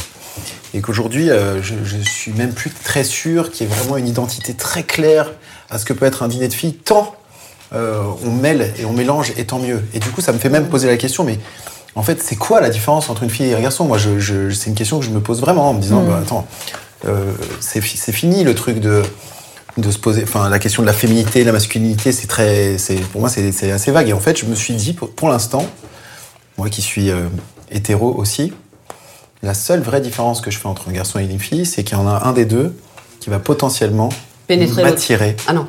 Ah, Justement, j'allais te dire, m'a- m'attirer sexuellement. Voilà, c'est la seule différence. non mais. euh, Il y en a un des deux qui va m'attirer sexuellement et l'autre non. Voilà, c'est la seule différence que je fais. Unique différence. C'est le lit. T'es fémi- t'es fémi- t'es féministe en fait. Non mais c'est. Alors, c'est le est-ce que tu es féministe Ben ouais. Mais je sais même pas, c'est même pas un Bah, dans sa définition. T'as une fille euh, Je suis, je suis, je, je, je pense que les garçons et les filles sont, sont, sont égaux. Donc euh, point. Donc t'es féministe. Donc euh, je suis même pas sûr que ce soit vraiment un- une question. Bon. J'aime bien Diata qui t'a mis l'étiquette euh, féministe. Ah, donc, c'est un, peu, ouais, c'est un peu pompeux, mais du coup, c'est parce que j'a- j'arrivais pas, tu vois, euh, à me lancer dans ce truc de c'est quoi un dîner de c'est quoi un dîner de mec? Non, c'est Euh, juste qu'il y a une petite, que- il y a une petite euh, tradition entre Je l'ai fait nanas. hyper lourd là, t'as vu, Ouais, je l'ai ouais. fait hyper Tu m'as théorique, tué mon concept. Rah, comme Il ça. a niqué le concept. Non. Une fois ce truc-là passé, Non, mais c'est intéressant ce que tu dis. hein, J'aime Euh, j'aime bien. Hmm. je, je, je, je me dis euh, que quand même, ça, ça, ça, ça, ça continue d'exister. D'abord, nous, on est tous nés dans les années 80. Donc, de toute façon, nous, pour le coup, euh, on est un peu foutus. On est genrés, très fort. Enfin, Années je- je le sens, 70 pour moi. tu vois. Ouais, ouais, Exactement. enfin 70. Euh, Euh, 75 Mais alors, 000, tu sais, 70. et après, je, je, je, j'arrête pas de monopoliser la parole. Mais j'ai, euh, moi, grandi avec deux grandes sœurs et, et une mère. Donc, des dîners de filles, et j'en ai fait plein, quoi. Tu vois. Euh, je pense. Euh, voilà. Donc t'avais pas du tout peur, il y avait pas de. Ah si, j'avais l'appréhension de fait d'arriver quelque part où les gens se connaissent, Oui, avait pas de. Je se connais pas en fait. Moi, des je gens qui se connaissent pas. et, euh, et je me disais putain, il va falloir être brillant et tout. Ouais, donc c'était pas spécialement le côté nana qui te, qui te pouvait, euh, que tu pouvais appréhender. Ouais, ça j'aime bien, je crois. D'accord. Parce Mais que c'est sympa, c'est toujours, du coup, tu toujours connais, sympa. Il y a du pia-pia, euh, c'est toujours plus intelligent, c'est toujours plus sensé, c'est toujours plus nuancé, tu vois. Et puis les voix, rien que les voix, c'est plus agréable. Ah ouais, Pardon, mais moi, je suis d'accord. plus fort avec Tu vois, t'es d'accord C'est la revanche, désolée. Je, je suis conforme moi, avec les filles. Voilà, c'est ça la confort avec les filles. Ouais. Fait d'avoir tu t'es pas dit, tiens, je vais enfin pouvoir poser telle ou telle question. C'est des questions que tu as toujours pu poser avec tes sœurs, j'imagine. Et t'as pas de sujet d'interrogation sur Ouais. comment les filles parlent entre elles, qu'est-ce qu'elles disent, est-ce qu'elles sont trash, pas trash. Est-ce que, je, est-ce que je réponds à ta question ou est-ce que je continue à faire des, des, Non, non, non. des, des circonvolutions dis-moi des, des, des- fois pour un truc euh, normal quoi, je sais pas, des trucs de cul, euh, vas-y quand même pas compliqué, ça fait 3 heures qu'on te pose la question, t'es là avec tes trucs de féminisme. Oh, supplie, c'est 1986 et 2020, je sais pas, c'est pas ce que je te demande. Putain.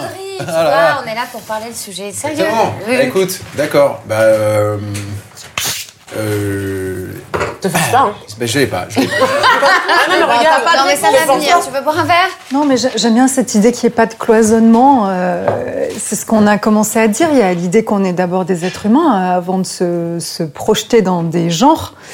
Euh, voilà, donc euh, ça marche par affinité, on se rencontre et. Enfin voilà, donc j'ai- j'aime bien cette idée qui ne s'est pas posé la question de j'ai Ah, peur en tant qu'homme. Euh, Je pense que quand même, euh, quand tu, j'imagine ah oui que quand tu euh, partages euh, tout un, toute une, galère esthétique quand même euh, énorme. hein, on parle des, des, des, des poils, du maquillage, de, de, de ce- de- tous ces Des trucs concrets, quoi. sapes. euh, Ça, C'est tout ça, Ouais, tout ça fait qu'à un moment, euh, tu peux un peu euh, déposer les armes et être particulièrement euh, épaisse et lourde. Ce que tu peux pas forcément faire, je pense, en présence de, de garçons. Donc j'imagine que ça peut potentiellement parler de soucis techniques euh, qui, qui sont très féminins. Non? Moi, je suis archi d'accord avec Ça Il y a ça beaucoup ça? Vous parlez de ça? Bah, non, oui, mais une chose est sûre, c'est que entre filles, j'ai quand même l'impression, certes, on est égaux, moi je partage cette vision, évidemment, etc. Il y a quand même des différences de fonctionnement entre femmes et entre hommes. Ouais. Oui. où je trouve quand même que les hommes, quand ils se retrouvent, ils Ouais. sont pas là à décortiquer leurs sentiments, ils sont pas là à parler de leurs émotions. Euh, Il y a quand même un espèce de truc De un peu- psychologie différente. Ouais, ça reste quand même de psychologie différente. C'est vrai que nous, en- en- alors de mon expérience, encore une fois, moi je parle que pour moi. euh, quand on se retrouve, c'est vrai qu'on va rentrer, on va analyser les relations, les rapports, euh, les sentiments, les émotions, etc. Et je trouve que c'est la grande différence. Et c'est pour ça que j'apprécie des hommes qui ont ce côté féminin. Alors, je, je parle pas du côté féminin comme toi, tu peux le dire, Mais euh, voilà, qui ont cette sensibilité-là euh, et qui peuvent parler de leurs émotions, de leurs sentiments. euh. Mais je, je te coupe. euh, Je t'en supplie. Être- Non, non, mais je te coupe parce que tout simplement, euh, ça fait plusieurs fois en fait dans la discussion, enfin dans les différents échanges, tu mets ça forcément du côté féminin. Et tu vois, moi je trouve que ça c'est- ça, c'est problématique. C'est-à-dire bah, de dire que le fait de décortiquer, de parler de tes sentiments et machin, que c'est féminin. Moi je te rejoins pas là-dessus. Mais est-ce que ça peut être la définition? Et après, il y a du féminin dans les hommes? Ben, je sais pas. En fait, moi, ce que je trouve euh, problématique déjà, c'est de les définir, c'est de se dire que tel ou tel euh, fonctionnement ou telle ou telle chose, c'est féminin Non, ou mais masculin, en fait. après- On pourrait être une fille pas féminine. Oui. C'est pour- Ouais. Mais oui, mais en fait, c'est ça. Moi, c'est, mais en fait, c'est- tout ça là que je, je trouve euh, problématique. Oui, c'est vrai, c'est vrai. C'est-à-dire que de dire que forcément la douceur hein, ou le fait de décortiquer ses sentiments, que c'est quelque chose de féminin, je pense que c'est aussi parce qu'on a des discours comme ça que les mecs ne se permettent pas. Et, et je pense que c'est aussi parce que on a ce type de discours, on a ce type d'attente ou même, tu sais, euh, le discours qui est euh, tu vois, par exemple, euh, le fait qu'on dise à un garçon, euh, dans l'éducation qu'on donne à nos, enfants, une fille, qui- une petite qui pleure, une petite qui va tomber, tu, tu vas dire, oh, oh t'inquiète pas, Un ça gros va aller. chagrin, viens pleurer, Voilà. maman. Et ton petit garçon, tu vas lui dire, Eh, tu pleures pas. Allez, vas-y, c'est bon. euh, tu T'es un mec. pas. T'es un mec, tu Et peux ça, c'est Ouais. c'est toute cette construction-là aussi qui fait que ben, les mecs se permettent moins. Et là où je te rejoins pas, c'est que quand j'ai des je vais prendre un exemple. Quand j'ai des groupes de mecs, quand je travaille avec des mecs, c'est vraiment ce que j'adore, c'est que quand tu leur dis venez, on parle euh, de tout ça, tu vois que ça leur fait du bien que et qu'ils n'ont pas, en fait, qu'ils n'ont pas de- L'espace pour le faire. c'est juste ça, qu'ils font juste semblant, qu'ils font, sont aussi dans leur rôle quand Bien ils sûr, sont entre eux, mais qu'en réalité ils les ont ces trucs-là, ils l'ont, ils les ont en eux quoi.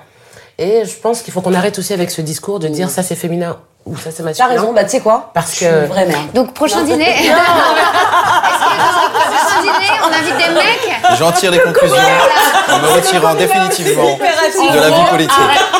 Tu m'as gonflé à dire oui le féminin. Mais t'as raison, Diata, je suis tellement une gonflé. Non, mais attends, est-ce que du coup, le prochain dîner conclusion, on invite des mecs? Comment ça se passe? Là, vous êtes en train de me, clairement me niquer mon concept. Ben ben non, ça, ça s'appelle à table, ça s'appelle pas à table avec des filles. Non. Ça s'appelle à table. Et ben voilà. Et ben, Alors, voilà. justement, d'ailleurs. Alors, Ben. Deux choses Ouais. euh, à ce propos.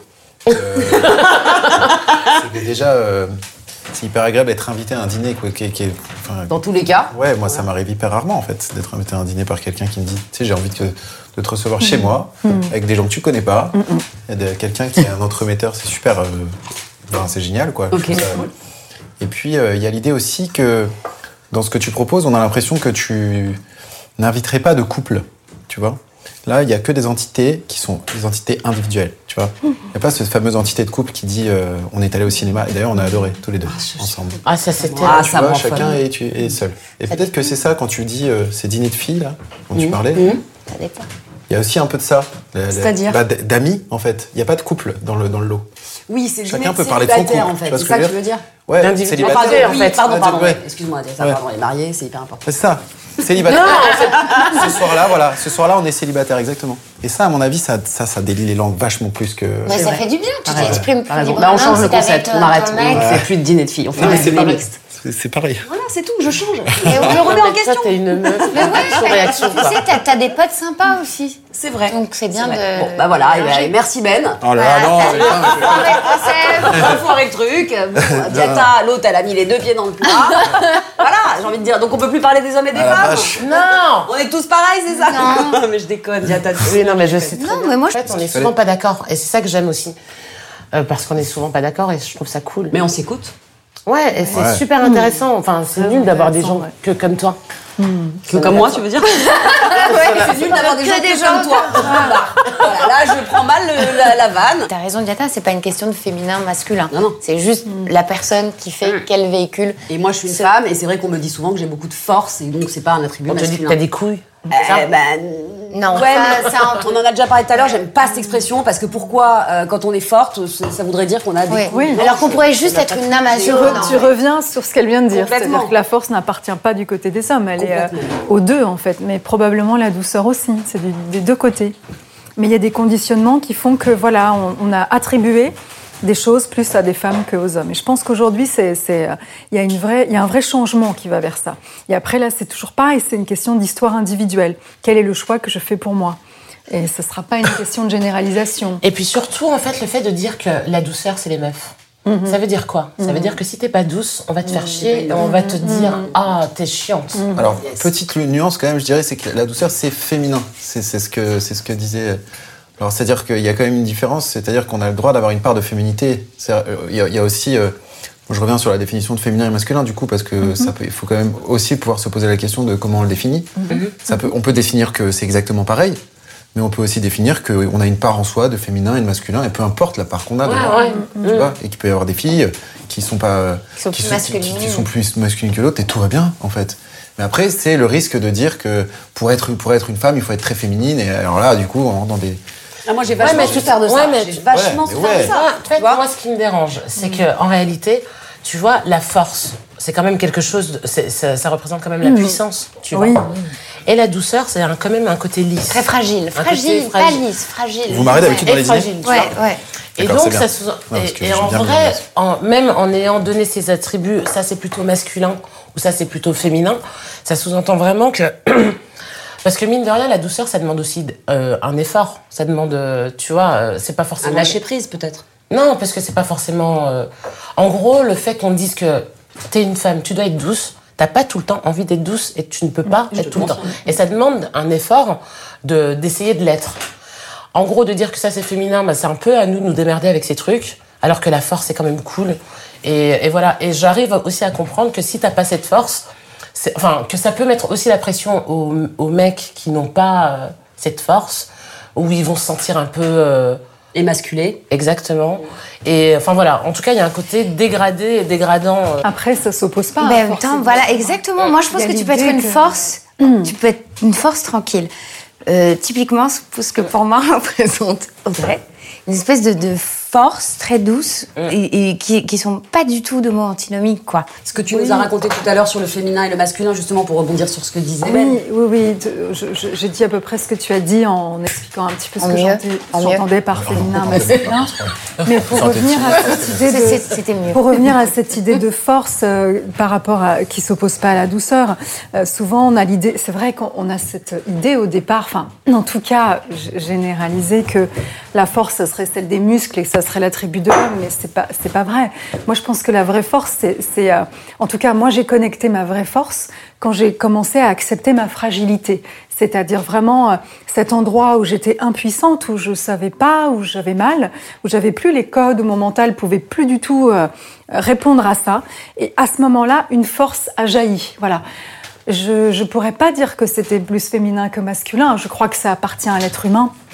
Alors c'est vrai qu'on parle de ça depuis le début. Je ne crois pas que tout, tout ce qu'on dit s'oppose. hein. Je crois qu'on Non, on se- on se rejoint sur beaucoup de choses. complètement.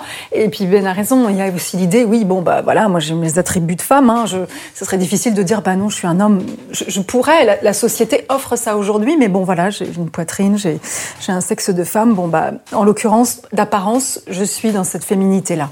Voilà. Comment je vais me l'approprier, ça c'est ça c'est mon ma liberté et ça ça pose autrement. Donc il y a l'idée que euh, c'est bien. Enfin moi j'aime cette époque pour l'idée qu'on remette en cause cette idée que voilà, euh, ce soit des attributs plus de l'un et de l'autre, parce qu'aujourd'hui on remet ça en cause. Après, ce que je disais, juste pour euh, dire à Ben qui était pas là, c'est que le féminin qui est à l'intérieur de toi comme à l'intérieur de- des femmes qui sont ici, c'est cette idée d'intériorité, euh, véritablement, qui est plus l'idée d'être, en fait, voilà, de rentrer à l'intérieur de soi, de, de se mettre à l'écoute de quelque chose, euh, euh, d'un silence intérieur, du soi, de cette part immatérielle. On va l'appeler le, le- le soi spirituel, enfin, tout, tout ce qu'on veut, Dieu.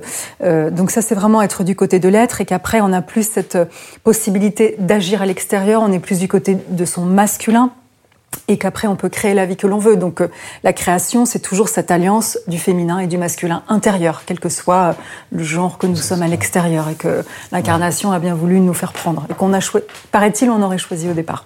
Donc euh, bon, ça c'est encore une autre question. Voilà, donc bon, par rapport à ça, voilà, on n'est plus dans cette idée-là, dans cette définition-là, on n'est plus dans des catégories douceur, force. Il n'y a, pas d'opposition en fait. Après, on est tout ce qu'on veut à l'extérieur. C'est vrai que d'accepter ma, ma mm. fragilité, ma vulnérabilité, c'est ça qui m'a mm. fait trouver ma vraie force. Mm. Et donc, bah, voilà, je te rejoins à 100%. Justine, tu voulais dire quelque chose? Absolument rien. Eh bien, tu trouves quelque chose à dire. tu te démerdes. Il n'y a pas un jeu, quelque chose. Je devais pas me présenter. Non, non, ça c'est fait. Ah, C'était les amours, non? Alors ouais, donc t'en es où? Point love. Ah, voilà, c'est ça. Euh, je, moi, j'ai divorcé la semaine dernière. Ah, très bien. C'est hyper frais. Ouais. Enfin, très bien. On peut en parler Enfin, très bien. c'est bien c'est pas. bien Parce que du coup, on sait pas quel Super mot, euh, non, quel vocabulaire, euh, quel. Euh, très bien, il y a de la matière à parler, quoi. Voilà. Ou pas. Écoutez, perso. Pas, non, alors, point, point, love Ben. Point love Ben. Deux minutes. Oui bah, C'est hyper intéressant. le divorce, je sais pas qui a divorcé autour de cette table. Moi. Toi, t'as divorcé donc, enfin, divorcé, je me suis séparée du père de mon enfant, ce qui, ah. ce qui est pareil. Mais tu t'es pas mariée divorcée Non. D'accord. Mais enfin, quand il y a un enfant en jeu, pour moi, c'est similaire. Tout à fait, je te suis. Merci Ben. 100%. T'as des enfants, c'est ça tout, ouais.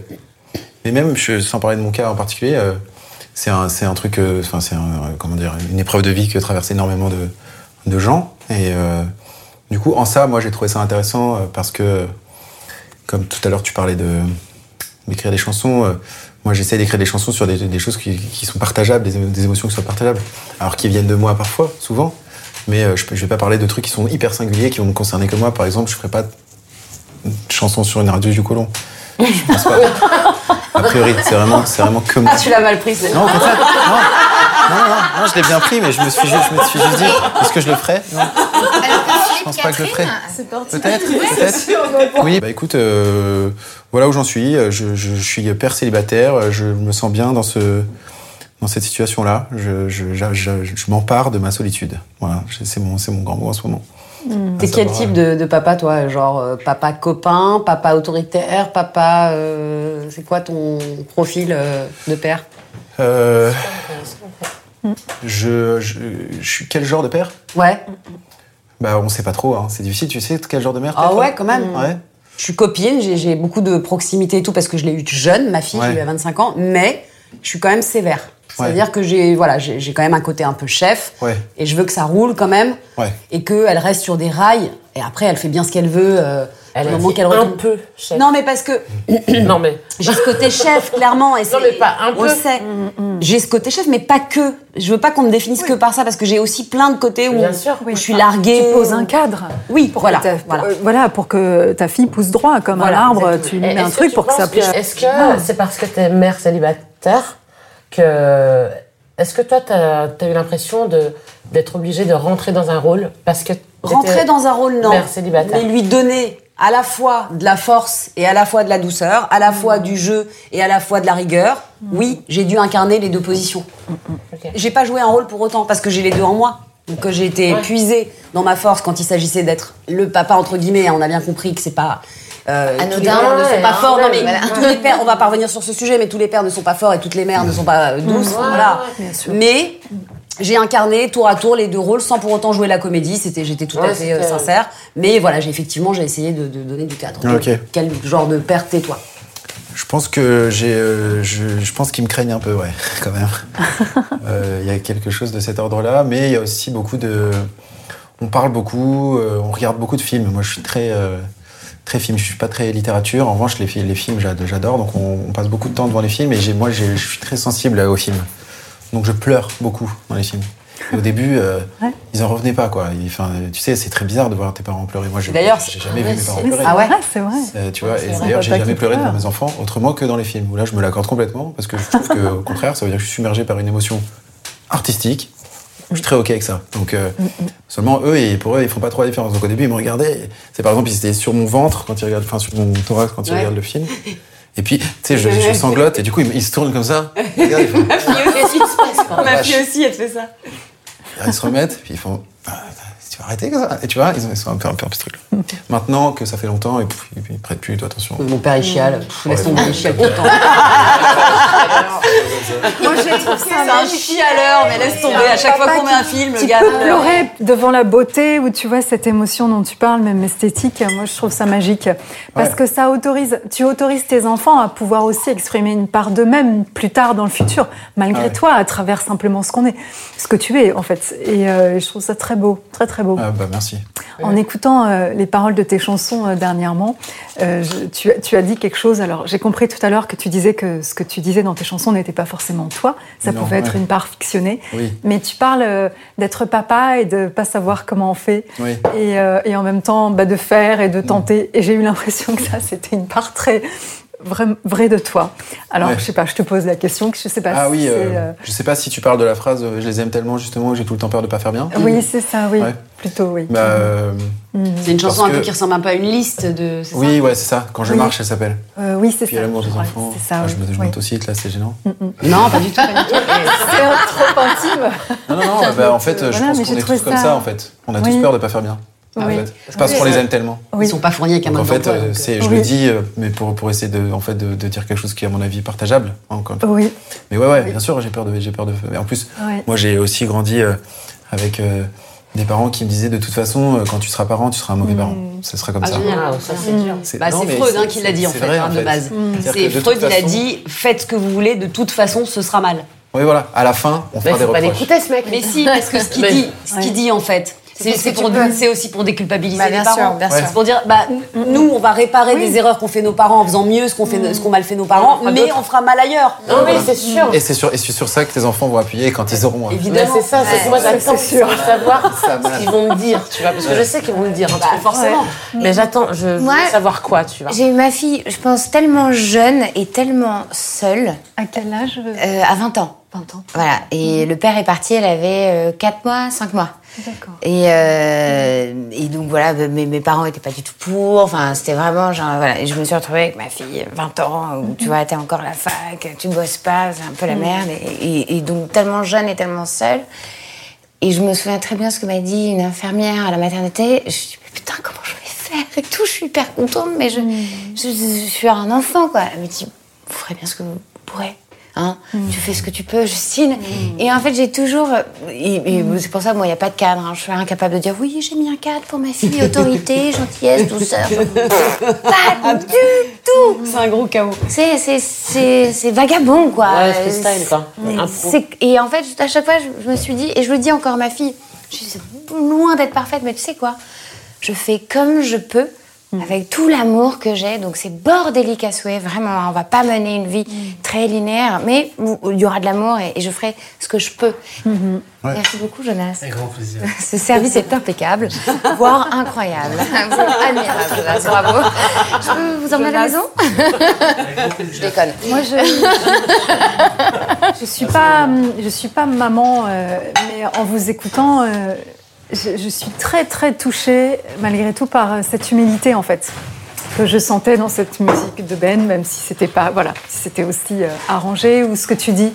J'aime bien cet endroit où, euh, voilà, on n'est pas des héros ou des héroïnes, on n'épouse pas des, des- des cadres ou des, et je- voilà, on- en fait, on est soi-même. Je pense que l'enfant, enfin, je sais pas comment vos enfants le vivent, et puis voilà, il n'y a pas d'éducation parfaite, et ils vous reprocheront, ils appuieront toujours sur les, Bah ouais, hein, ça, les endroits. bah, ils la sont, gueule, ils sont géniaux, hein, mais ils arrivent toujours à mettre le doigt quand même Bien sûr. Sur la faille, mais c'est mais c'est extraordinaire parce qu'en fait tu leur as pas parlé de ton histoire et elles elles mettent un doigt euh, par magie, par poésie euh, exactement euh, Par sur ce- intuition aussi. Par parce que quand ils intuition, sont- mais quand c'est ils- les enfants, ils ont encore l'intuition qu'après, mais la complètement. compte, quoi. Et même si t'es pas la mère et la tante, bah, ils ont aussi ce génie. Elles ont ce génie-là. Moi, j'ai deux nièces et, et je trouve ça incroyable. Et j'aime toujours cet endroit où en fait, c'est pas nous qui les éduquons, mais c'est eux qui Mais nous clairement, éduquent. moi je Et dis, je le dis tout une le temps à ma fille, Je t'ai je élevé, mais tu m'as élevé à l'autre, Ouais, dans l'autre sens c'est- du terme. mais c'est ça, en Je fait. t'ai élevé pour Et là, que tu je- grandisses et toi tu m'élèves euh, vers, euh, vers mais les cieux. Quoi. Et là, je m'incline, quoi. Je m'incline. Et puis après, je, je m'incline aussi devant cette capacité d'amour qu'ils ont et de, de- d'être dans naturel, en fait. Là où beaucoup d'adultes mettraient aussi beaucoup de, de masques. Voilà. Euh, Je trouve que c'est une période, euh, je sais pas comment vous vivez, mais c'est une période de crise sanitaire, parce que c'est quand même aussi dans ce contexte qu'on se retrouve. C'est euh, une période de nettoyage extraordinaire sur un plan collectif, mais aussi individuel. Et moi, j'appelle ça, euh, pour moi, pour ma part, hein, la tombée des masques. C'est-à-dire que là où on est tous acculés euh, dans une forme de stress, dans des restrictions, où euh, on va vers l'essentiel, on est obligé de faire des choix. Enfin voilà, il faut qu'on restreigne nos, relations, euh, même si après on peut un petit peu désobéir. Mais disons que voilà, je trouve que c'est que c'est la tombée des masques. Et moi, je me réinterroge sur euh, cette façon que j'ai de relationner avec moi-même, mais avec les autres, Euh, parce que voilà, parce qu'on est obligé de, de choisir, d'aller, euh, de faire autrement. Euh, donc voilà. Donc j'aime cette idée que les enfants, eux, ils restent là-dedans, euh, très naturels, très très spontanés, euh, que cet amour soit toujours entier. là où des adultes sont plus blessés, malheureusement, plus avec des masques, plus dans des dans des systèmes très euh, Bah, c'est sûr que cette période, elle a fait tomber des masques, ne serait-ce Mm. que des, des, des gens, des gars qui, ou des meufs qui ont fui leur- un peu leur foyer, qui se sont Oui. réfugiés dans le boulot, Oui. euh, et qui tout d'un coup, bah, maintenant t'es à la maison et il va falloir que tu les, que apprennes à connaître tes gosses, donc je te les présente. Et d'ailleurs, tu as vu, il y a eu beaucoup de divorces euh, Oui. suite aux, confi- aux différents confinements, en fait. Oui, exact. Et, euh, Ah oui, parce que quand ça- on fuit plus le quotidien, c'est pas qui reste, quoi. Alors, c'est pas forcément une question de fuite. C'est-à-dire que moi, j'arrive à comprendre que pour euh, certains couples, l'équilibre, il se fait aussi parce qu'on n'est pas tout le temps ensemble. Grave, bien sûr, et bien que, c'est et- et que hyper c'est comme ça que ces couples-là tiennent, ou c'est Ouais. comme ça que ces couples-là s'aiment. Et là, d'avoir obligé les gens à traîner ensemble, euh, c'est un peu violent. Plus quand que même, traîner. vois. Non, mais- Ouais. Eh bien, on va. eh, Ça a eh, été chérie, le. on va traîner un peu dans deux, trois jours. Là, on habite ensemble. On peut traîner un peu en zone. dans une tambouille de d'angoisse, Ouais, sans de voir les amis, Oui, sans ça. sortir, sans Ouais, rester. c'est cette ça. pression Ça, extérieure. C'est aussi Et- une tambouille Euh, bien, de- bien, de tu vois. ça. euh, même si on Ah a ouais, pu- on n'est pas, pas forcément peur de l'attraper ou de, de mourir Ouais, de ça, ça. mais on- je pense qu'au départ, on a tous été sidérés quand même sur le Ouais. fait que qu'est-ce qui se passe. Moi, j'ai eu cette semaine, le, le tout début de la, la première semaine du premier confinement, donc il y a un an, à mon- je me suis dit, euh, que- qu'est-ce que- qu'est-ce qu'on vit, qu'est-ce qui se passe euh, Enfin voilà, j'ai pas trop su quoi. J'ai pas, voilà, je suis restée chez moi. J'étais très obéissante, très dans mon voilà. Et après seulement j'ai, voilà, j'ai émergé, j'ai réalisé, j'ai pris conscience et puis je me suis positionnée par rapport à ça. Donc euh, oui, comme tu disais, ça, ça, c'est des Ouais. conditions extrêmes pour les relations. Mm. Mais euh, ouais, ça va être intéressant de savoir ce qui s'est passé. Pour l'instant, c'est- on est trop dedans, on est trop né dans le. Ouais. Non, mais même moi, je vois, ma première date avec mon nouveau chéri, c'était sur, euh, bah, c'était dans un appart.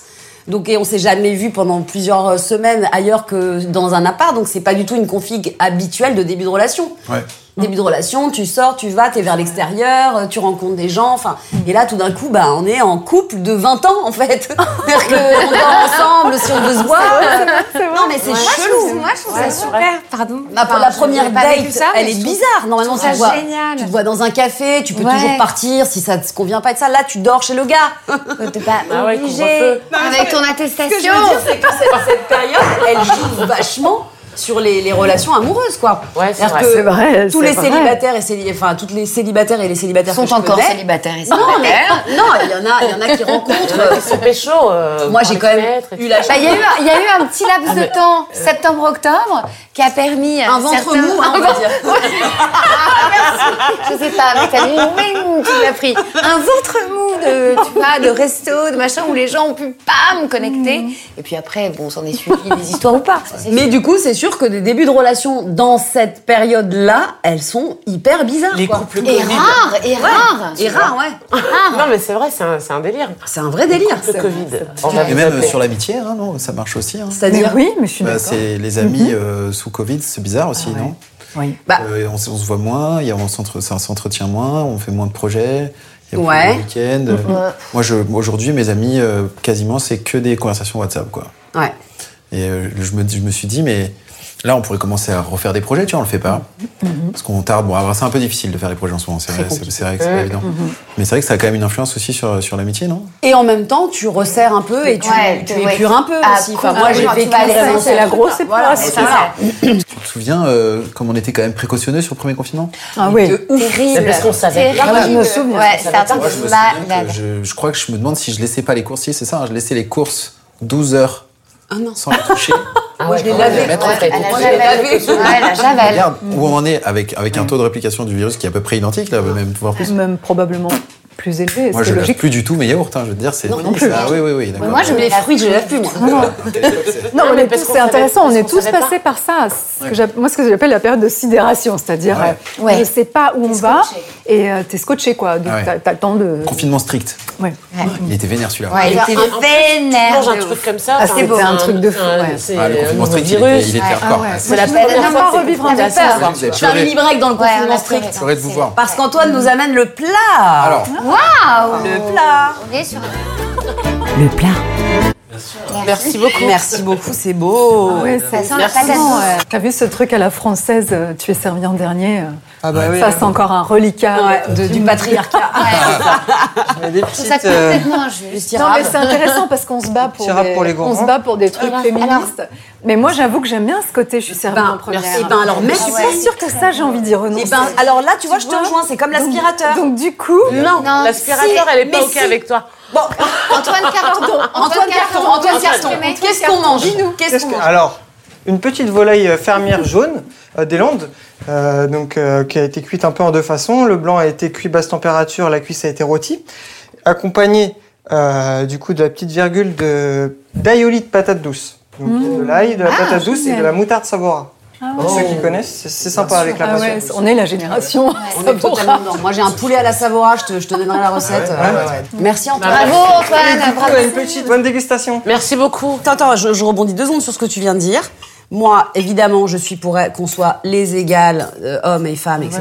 Il n'y a pas de problème. Mais moi, j'aime bien qu'on me tienne la porte. Moi aussi. J'aime bien être servi en premier.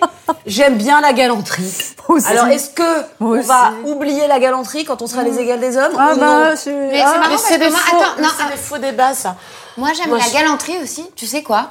J'aime, Laure, quand je suis avec 5 sacs, Oui, que tu me chopes dans la rue, Oui, tu me dis attends, bouge pas, je t'aide. Mais En fait, tout le monde kiffe ça, je pense. Tout le monde veut ça. Audrey, tu m'as lâché sur ce sujet-là. Ah non, je t'ai pas lâché du tout. elle Je, mange, Audrey, elle a la je dalle. laisse, euh, voilà. Audrey, elle a la dalle, elle a Foutez-lui la paix. Non, je elle, avait- me- elle était venue pour Je me régale.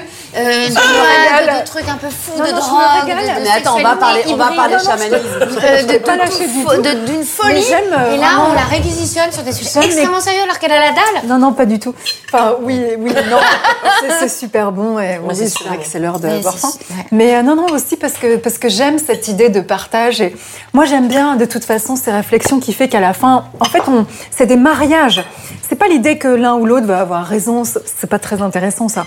Mais j'aime bien cette idée que chacun va amener euh, son approche et qu'au fond, ça va créer quelque chose de nouveau et, et que, que, que voilà, qui, qui nous parle à tous. Enfin, moi, j'aime ça. Donc, j'adore écouter les autres, j'adore écouter ces expériences et, et je m'y retrouve aussi. Enfin, voilà, il n'y a pas de. C'est pas antinomique avec ce qu'on vient de dire. Voilà. Ça me fait penser à un truc. Dire. Alors attends, Yata, pardon. Je disais, on le fait déjà, c'est-à-dire que ça t'est déjà arrivé de tenir la porte à un mec? Absolument. Et donc, en fait, c'est ça que je veux dire. Oui, mais quand un mec me la tient pas, ça m'irrite. Par contre, quand une meuf me la tient pas, ça me dérange pas plus que ça. Je m'en fous en fait qu'on me tienne pas la porte. Et ça m'énerverait, ou au pire, si je suis en galère et qu'on me- on me tient pas la porte, je me dis juste, euh, soit c'est un connard, ou soit c'est une connasse. Parce qu'ils pouvaient le faire et ils l'ont pas fait. Mais je me dis Toi, pas. tu mets pas de sexe là-dedans, quoi. Y a pas de. Ah ouais, je te jure. de sexe. Ben voulait dire quelque chose. euh, Ouais, on l'a coupé en- parler. Tout à l'heure, euh, j'étais à la boulangerie Ouais. et j'ai dit je paye par carte. Elle m'a dit ok, tu sais, j'ai sorti mon téléphone là et je paye, bah, je paye mon téléphone. Et je me suis dit, j'ai quand même dit je paye par carte. Et donc je me suis dit, c'est en train de venir de payer avec son téléphone. On- à un moment, on n'aura plus de carte bancaire. On me dira peut-être encore qu'on paye par carte. Et on dira à nos enfants, bah, en fait, on dit paye par carte, parce qu'avant, on avait une carte. et maintenant, on paye avec le téléphone, mais en fait, on dit, on dit encore payer par carte. Il y a des mots comme ça, tu sais pas pourquoi tu le dis. Ok. En fait, Digression. parce qu'ils ont une histoire, tu vois. Ouais. Vraiment pas de digression. Ah. ça- Parce ça, que justement, par rapport à la galanterie, ça se trouve, quand les hommes et les femmes seront vraiment égaux et tout, On il, dira restera, à une époque. il restera la galanterie, on dira, parce qu'en fait, il y a une époque où on considérait que les femmes étaient plus faibles Et du coup, on leur, tient- on leur tenait la porte. On a gardé ça. Et en fait, c'est fini. On ne considère plus toutes les femmes. Voilà, on a notre solution. hein. Voilà, vois, on non, peut non. garder ça comme un folklore.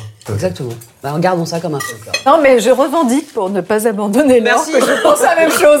Bah ouais, non, mais c'est bon, c'est-. Bon, alors donc on a notre solution. Ben, merci, tu es là pour nous pas. trouver des solutions. Ouais, Ouais. Bon, bah, c'est pas ouf non plus. euh.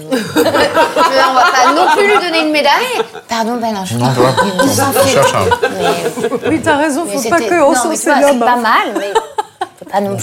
Sur l'échelle de 1 à 10 de la solution, on n'est pas. Bon, carrément. Non, mais, mais c'est pas mal. C'est- tenté. Ça se tente. J'ai quand même commencé mon explication. et je t'ai vu faire, bon, digression. Fais-nous ton explication de 27 minutes pour dire un truc qu'on n'aura pas forcément envie de. Je croyais que je l'avais dit dans ma tête, digression. Je l'ai dit. dit à haute je voix. dans tes yeux, genre, allez Ça va être très long. Et donc, J'ai ce problème dans la vie, je crois que je dis des trucs dans ma tête et je l'ai dit vraiment. en Ah bah, je l'ai dit à ouais. haute voix. Ah, C'est marrant parce que j'avais- j'avais envie d'être un homme politique et de dire j'y viens, j'y viens. J'y viens. Je suis navrée. Donc euh, elle était super ta digression, Ben. T'as dit un truc tout à l'heure qui, euh, que je, que je n'ai jamais entendu et que je trouve super intéressant. C'est que tu vois, moi par exemple, je vois le, le divorce comme quelque chose de triste. Ouais. Tu vois? Et tout à l'heure, euh, tu, tu l'as. T'en as parlé comme quelque chose d'assez. euh, bah, d'assez cool en fait, d'une nouvelle expérience. Et t'as dit, je, m'empare, je vais m'emparer de cette solitude. Ou un truc comme Ouais, ça. sans parler de sa solitude, ouais. Et, euh, et je trouve que c'est super intéressant puisque c'est la première fois que j'entends, Ouais. en tout cas de cette façon. J'ai l'impression que tu passes une nouvelle étape et que c'est ok, alors que pour moi, un, un- un- un divorce ou une séparation, c'est quelque chose de forcément euh, Douloureux. douloureux et triste. Et... Bah, Mais il y a ce stade. hyper triste et ce hyper douloureux. Ah ouais, ouais, ah, laisse tomber, c'est un ça truc s'est de fou. C'est non, mais ça, gai quand tu non, mais ouais, parce là. que ça s'est pas ressenti. Non mais, en revanche, sans parler de sa solitude, c'est plutôt, c'est assez réjouissant, ouais. Ouais, c'est ça. Et Bah, Il y a, tu il te y a- dis, en il y a fait, des euh, étapes. bien. Ouais, voilà, il y a des étapes. séparée aussi, au début, il y a une immense tristesse de j'ai raté quelque chose, euh, la cellule familiale, enfin, bon, Ouais. Ouais, ouais, bien sûr. tout ce qu'on sait et qui peut être triste et, qui te fait dire que c'est triste. Après, il y a quelque chose de l'ordre de je peux me réapproprier ma vie en fait. ouais, c'est un- une, nouvelle life, quoi. Ouais, et, mais il y a, il y a quand même une étape, une vraie étape de ma vie m'appartient à nouveau pleinement. Et comme tu dis, s'emparer de sa solitude, ouais. Il y a quelque solitude. chose vraiment de l'ordre de je, je suis maître de ma vie et je décide de qui je vois ou de qui je ne vois pas. Je décide d'être seule, je ne le subis pas, je me découvre, je vais à ma rencontre. Moi, j'ai vraiment vécu une rencontre avec moi-même au moment de ma séparation, quoi. Et alors, t'es sympa? Je suis plutôt cool, un peu chiante par moments, mais euh, non, mais j'ai passé des bons moments avec toi-même? J'ai passé des, je passe encore des super moments. Ouais, Et, en fait. et Ben, comment tu te sens? Pardon, pa- je déteste la question. Moi, je me sens, Comment euh, ça va? Tu sais la question ouais. qu'on te pose régulièrement. Ouais. Ça va toi? Ouais. Ouais, ça va. Tu vois, il n'y a, Ouais. y a pas de sens à cette question. Comment ça va? Tu réponds mécaniquement, ça va. À la question, comment tu Non, te sens en fait? Fais l'expérience de dire ça va pas à quelqu'un, tu vas voir qu'il va te faire comme Ouais. si tu lui avais dit Je ça va. pose jamais comment ça va à quelqu'un que j'aime. Comment tu te sens en fait? Alors, comment- Alors comment tu te sens? Enfin, c'est- Euh, Avec du sens. Plutôt, euh, plutôt, euh, plutôt paumé. Ouais. Hyper paumé. euh, je, on est dans- enfin, sans, sans vouloir tout le temps euh, ramener ça euh, au contexte sanitaire international. euh, c'est vrai que dans mon boulot là, ça fait, ouais, ça, ça, ça, ça fait quand même, ça marque une différence. Donc euh, du coup, je suis bien perdu. Donc euh, quand on est perdu, euh, il faut s'adapter. Et euh, et ça me va, en fait, de m'adapter. C'est un truc que je trouve assez marrant, cette aventure-là, tu vois. Ça me plaît. En gros, c'est vrai que moi, j'aime bien faire des projets. C'est un peu le truc de ma vie. Je- ça, me, ça me porte, moi, les projets. Bien plus que, tu vois, je préfère préparer une fête que la vivre. Moi aussi. Et du coup, euh, là, tu peux pas préparer de fête. Euh, donc ça, c'est un peu le truc relou. Par contre, ce qui est, ce qui est sympa, c'est que, tu vois, moi, j'oublie tout le temps de, de, de- de réserver très tôt les, les billets de train euh, pour partir avec mes enfants euh, en vacances. Et ça, plus personne ne peut. Et donc, du coup, ceux qui, étaient, qui, se, prenaient, qui s'y prenaient hyper bien, voilà. Il galère. Et qui, eux aussi, ils galèrent, ça fait plaisir ça. Parce que moi, je suis pas très organisé, tu vois. euh, voilà, tout le monde est à la même enseigne de, de- de Voilà, donc comment je me sens euh, Oui, comment comme tu te sens entre Bah, le divorce, le contexte bah, culturel aussi pour toi, parce que j'imagine que tu as envie d'aller sur scène. Et... Ouais, donc il y, a des- il y a des fois où je, je suis dans une forme d'euphorie. Je, je suis venu en taxi pour venir ici et, euh, et on a pris là, une route euh, hyper belle. J'avais du bon son dans les oreilles et, il faisait, et tu vois, ça roulait. Il y avait la Tour Eiffel, c'était magnifique. Et, et je me suis marré tout seul. Le gars est chelou. Et là, je suis. J'étais à deux doigts de chalet. Ah ouais, gens qui rit, Jean qui pleure. On sait pas trop. Il peut se chialer à tout moment. À Il tout peut moment. chialer à tout moment. pleurer de bonheur, tu vois. Je me suis dit, ah, c'est beaucoup ça, quand même, pour un trajet. pour un trajet en voiture dans Paris. C'est dur à quel point on Là, c'est un peu trop euphorique. que tu es belle. Ah ouais, c'est ça, j'étais là, waouh. Ah. Et parfois, donc du coup, c'est dans l'inverse. Parfois, je suis, je suis particulièrement euh, triste. Là, je, je sors d'une d'une période de, de- de cas contact où j'étais complètement seul chez moi, isolé pendant 4 jours. Ça, je suis un peu content de voir des gens et je, je prends beaucoup la parole. Digression. non, mais on adore. Attends, bah, t'as t'as un peu Non mais c'est hyper drôle parce que tout à l'heure je l'ai eu au téléphone, on se connaît pas très bien avec Ben hein, du coup. Et je lui dis comment ça va et tout. Le gars m'a fait une logorée verbale de 10 minutes. Après il fait excuse-moi mais moi ça fait 4 jours que je suis enfermée, en fait j'avais hyper envie de parler. Euh, je suis désolée si ça tombe sur toi. je lui dis mais je t'écoute, je suis Ah là non, pour mais- toi, il y a pas de problème. Ah ouais, mais c'est. Et toi Mais c'est une vraie épreuve. Ça, ça a l'air de rien, mais c'est des vraies ép- Enfin, c'est une vraie épreuve ouais. de vivre ça, je trouve. Ouais. Ouais. Et Moi, toi, je- comment tu moi, te sens mais, mais moi, je me sens hyper, enfin, hyper bien. Non, je culpabilise quand je dis ça vachement. Mais, euh, mais non, mais c'est vrai, je ne le dis pas trop. culpabilise pas. Parce que je sais qu'il y a des gens qui vont vraiment pas bien, qui vivent mal Mais- cette période, donc j'ai pas envie de leur balancer la gueule. Ouais, moi, ça va super. Ben, moi, je trouve que c'est Mais- important, justement. Ah parce oui, que oui, tous mais les faut gens- que tu. Parce non, que- mais je fais attention, tu vois, sur les réseaux sociaux, j'essaye de pas trop poster ma joie de vivre, ou alors Mais- un ami proche à trois personnes, enfin, tu vois, mes, mes petites victoires et tout. Au mais j'avoue que moi, ça a été une année. Le, le premier confinement m'a vraiment donc isolée. Ouais. J'en avais très peur et en fait, je me suis complètement retrouvée et je, je sors depuis ce premier, grâce à ça aussi, d'une période de galère immense. Et donc avec une, une sorte de renaissance. Donc je me sens très bien. Avec, euh, avec plein de nouveautés que j'ai choisi. Et je me trouve, là, là, la quarantaine, etc. Tout plein d'événements qui se sont passés. Et donc je me sens très bien. Super. Mais faut pas t'excuser, hein, t'as raison. Et Mais donc, moi, je euh, suis entièrement d'accord. non, rayonne-le, quoi. Je me dis, Parce putain, qu'il y a mais tu besoin. balances ton bonheur à la gueule des autres et tout, c'est pas cool. Ah ben C'est non, le balancer, c'est le, c'est partager. C'est le rayonner. C'est ça. Et tu euh, vois, par exemple, ce qui me fatigue en ce moment, euh, vraiment ce que je vis le plus mal, c'est d'avoir autant de gens qui vont mal autour de moi. Oui, Tu vois moi aussi. ouais. Et ça, c'est vraiment, je crois que c'est ce que c'est ce que je trouve le plus dur en ce moment. Ouais. Donc c'est pour ça, je pense qu'en réalité, Ah ouais. tu peux le montrer que Ah ça va. Et c'est vrai, me quoi. disait, euh, mais dites-le que vous allez bien, ça va faire du bien à certaines personnes. Ah oui, Probablement oui, à toi parce déjà. que- Ah, mais moi, ça va. Enfin, Tu m'as pas posé la question Ben de savoir comment je vais.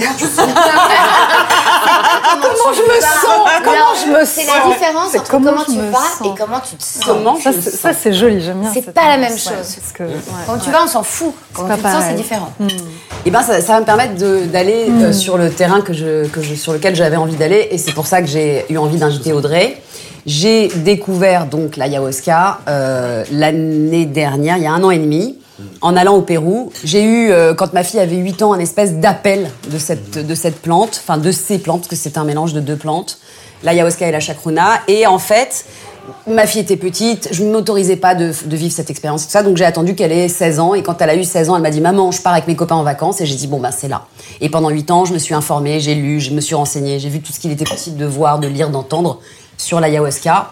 Et j'ai toujours eu une très forte spiritualité.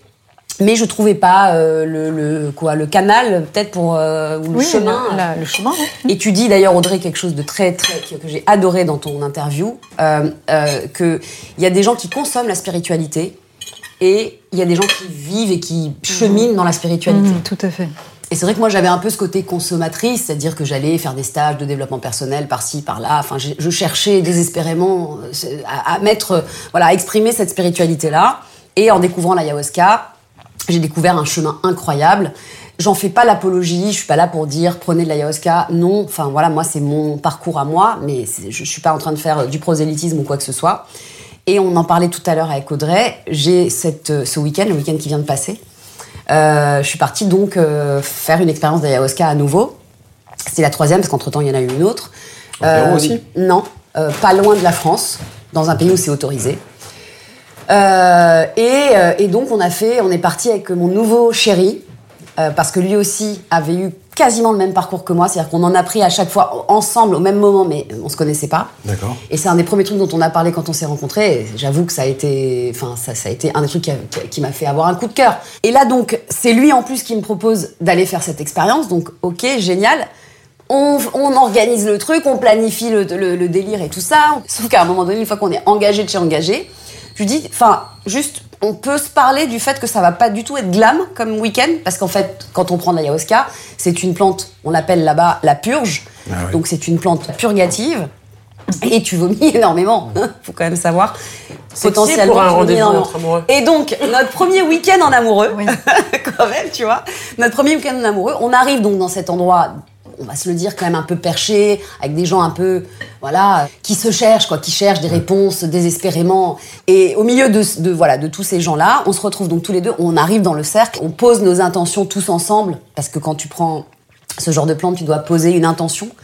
Euh, et donc on fait, un- on fait un tour. C'est en public? Ouais. Ah ouais, c'est On fait un tour de nos intentions, donc pourquoi on est là et pourquoi et qu'est-ce qu'on vient demander euh, à Madre Ayahuasca. Et, euh, et donc euh, première cérémonie, d'abord avant l'ayahuasca, cérémonie de purge au tabac.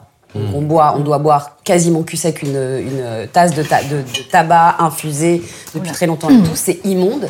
Et tu dois boire cul sec 3 litres d'eau dans la foulée. Mais vraiment, genre très très vite, il faut boire tout de suite.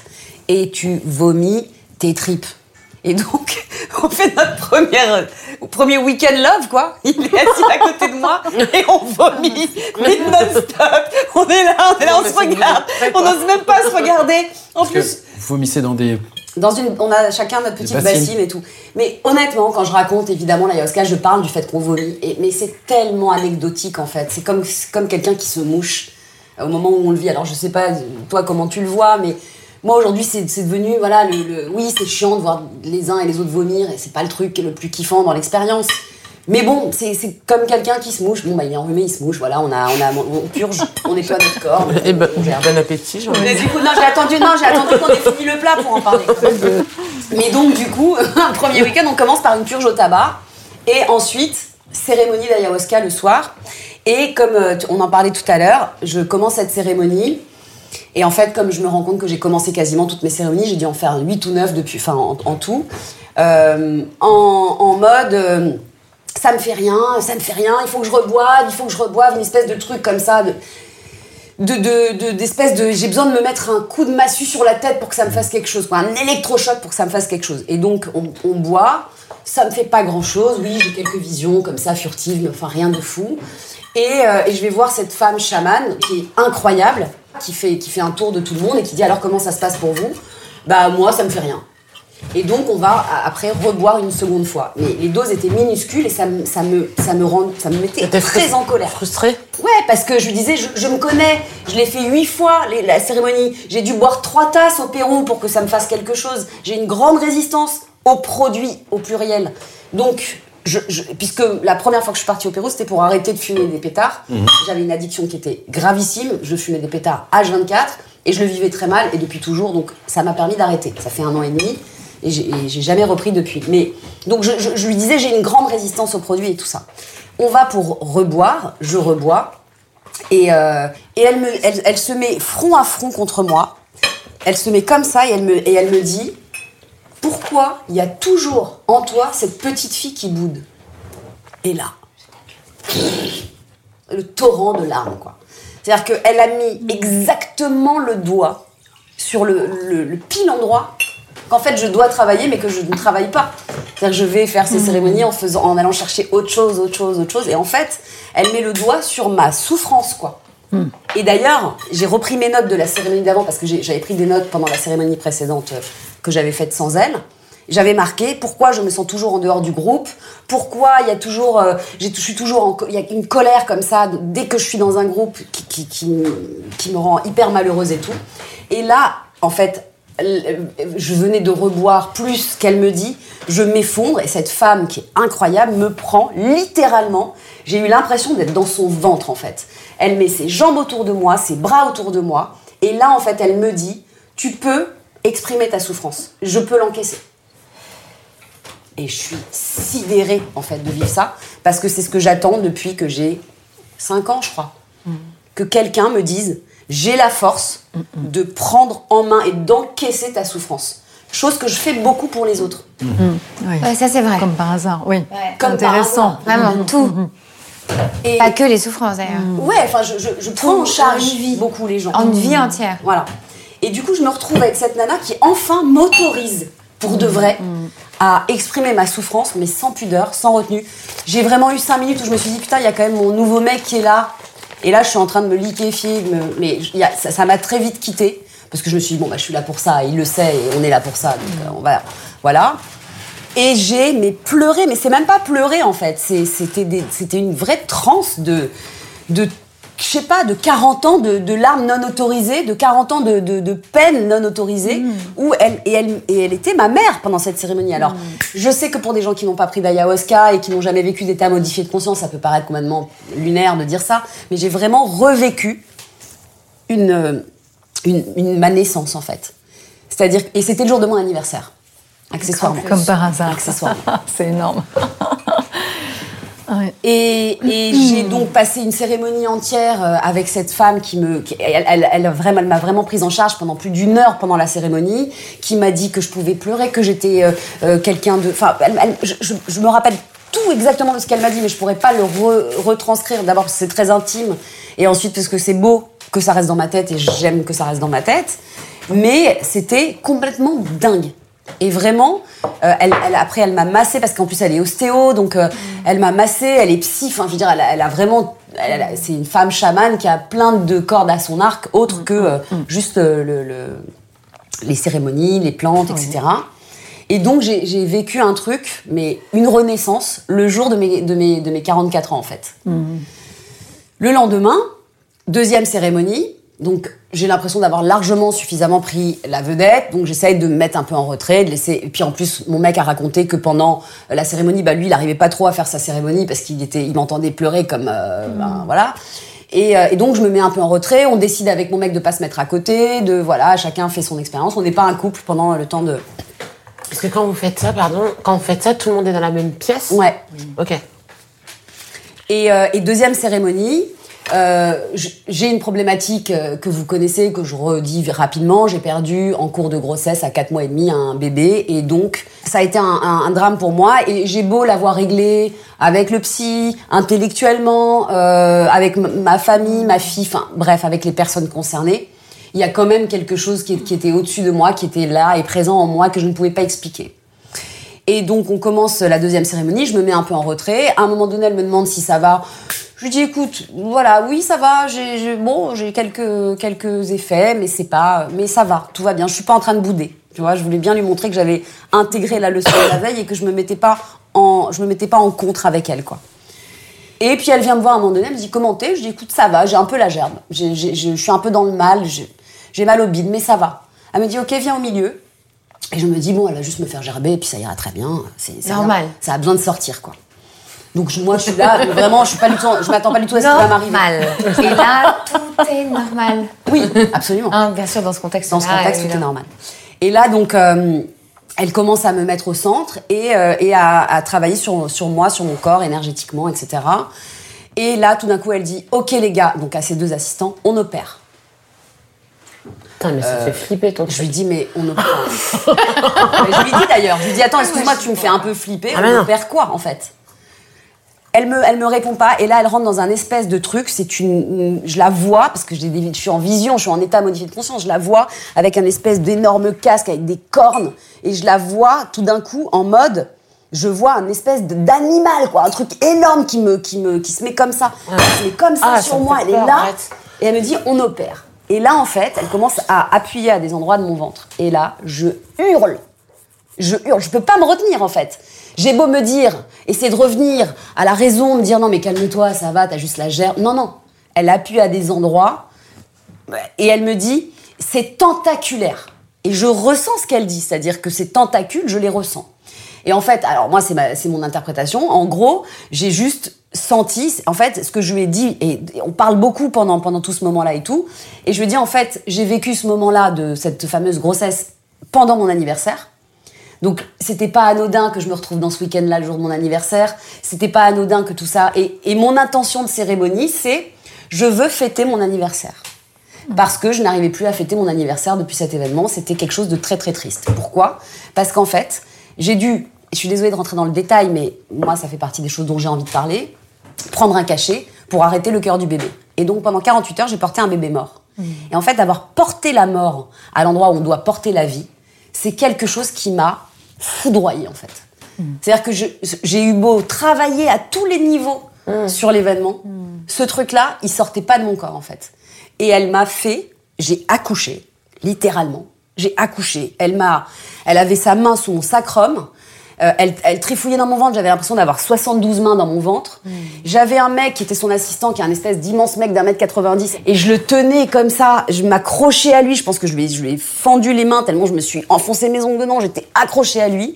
Et j'ai revécu cette scène horrible d'accouchement, avortement, mais comme une sorte de- d'exorcisme en fait.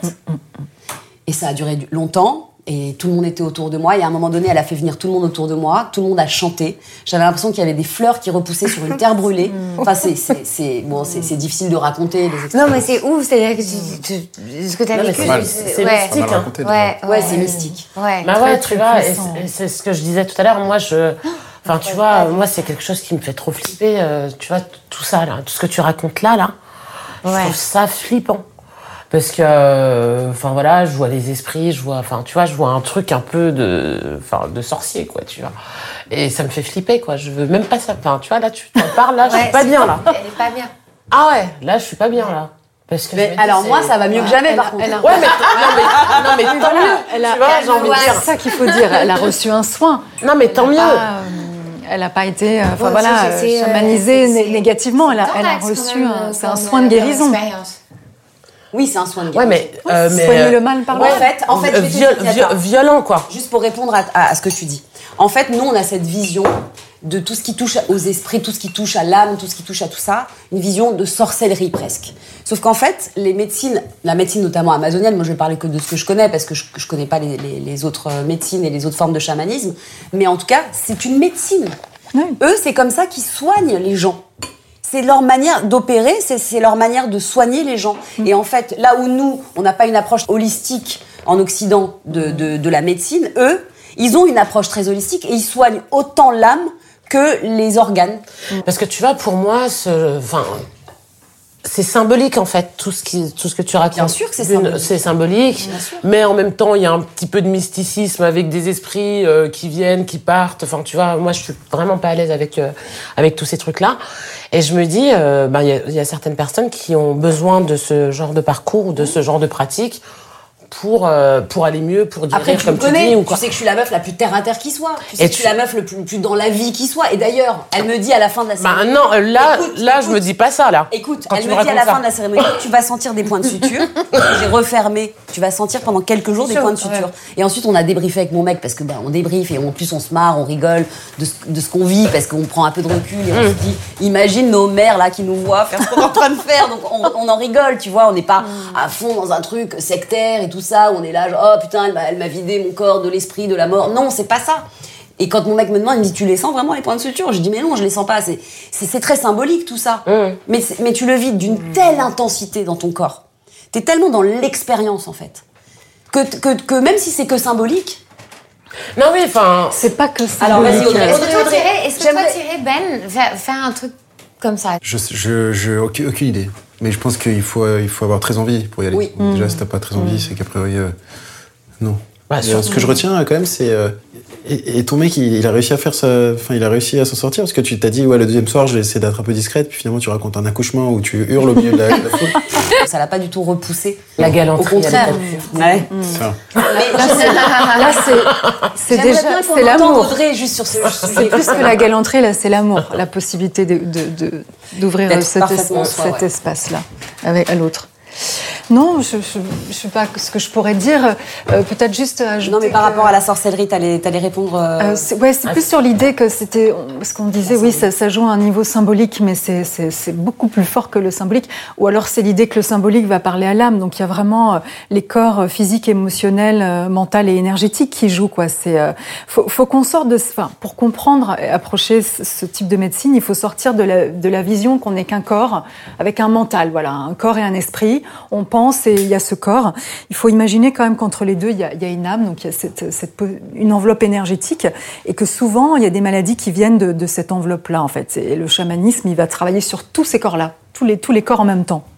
Donc il y a le, plan symbolique, mais il y a aussi le corps physique en fait. C'est vraiment un langage qui va qui va atteindre tout subtilement tous ces corps-là. Donc voilà, on peut dire ça. Bien évidemment qu'on peut ajouter que euh, voilà, faut vraiment se sentir appelé avec une, une, intention particulière ou pas, mais en tout cas se sentir appelé par cette plante-là, de ce chamanisme aux plantes, cette plante psychotrope en particulier, qui a des chamanismes avec des plantes qui ne sont pas psychotropes, voilà, qui sont euh, adaptées à travers le chamanisme amazonien, ça se fait au Pérou, mais aussi en France, voilà, à partir du moment où les, les plantes sont, sont autorisées, et aussi le chamanisme au son. On en a parlé tout à l'heure, mais c'est bien de voilà d'en parler parce que euh, moi, par exemple, je suis quelqu'un qui vibre beaucoup plus au son. Donc moi, rien que le son du tambour avec un ou un chant diphonique peut simplement me faire aller dans un état de transe. Euh, comme je disais tout à l'heure, l'état de transe, je ne perds pas conscience, je ne suis pas en train de me rouler par terre, je, je suis allongée bien évidemment pour pour me mettre en position de recevoir ça. Mais j'ai pu, par exemple, faire des voyages chamaniques euh, et avoir des visions mais tout à fait extraordinaires qui étaient dignes de films, mais que mon mental ne pouvait pas imaginer parce qu'il y avait des, justement un langage symbolique de l'âme qui m'arrivait, euh, qui n'était pas du tout où j'étais moi-même surprise. Or, si par exemple j'ai fait un voyage chamanique où on, on, on découvre son animal totem, c'était mon premier euh, travail chamanique. Euh, bon, j'ai vu un loup arriver. Bon, euh, j'étais complètement surprise. J'aime bien les loups, mais pas au point d'imaginer que voilà. Enfin, donc j'ai senti que c'était pas cette part mentale qui récupérait, qui était en contrôle, mais que c'était une part de moi qui parlait autrement. Puis il y a plein de choses qui sont arrivées. Donc c'est intéressant. C'est un état un peu entre deux, de, de, entre veille et sommeil.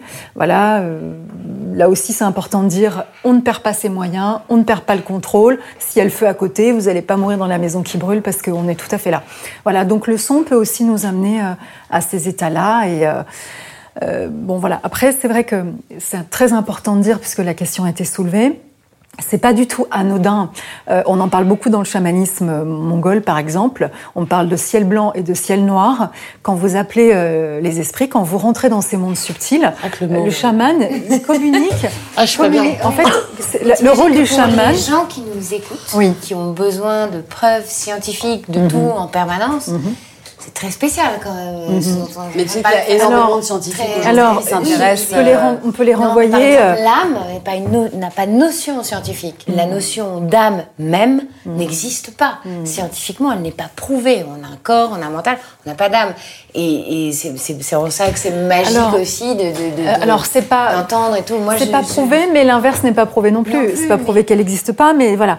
Moi, je pense que tout ce qui ressort de l'âme, c'est bien sûr que c'est prouvé, parce que je pense que pour éprouver l'amour, ou simplement écrire des textes aussi poétiques que les textes des musiques de, de Ben, pour parler de, de- de simplement de musique, je, je crois que ça peut pas venir que du mental ou du corps. Je, je crois qu'il faut qu'il y ait quelque chose d'autre on n'est pas obligé de l'appeler l'âme, mais la poésie ne peut pas venir que du mental. On ne peut pas rentrer dans une esthétique pareille et euh, recréer euh, quelque chose dans un quotidien ou, ou créer ou accoucher d'une telle symphonie, d'une telle musique.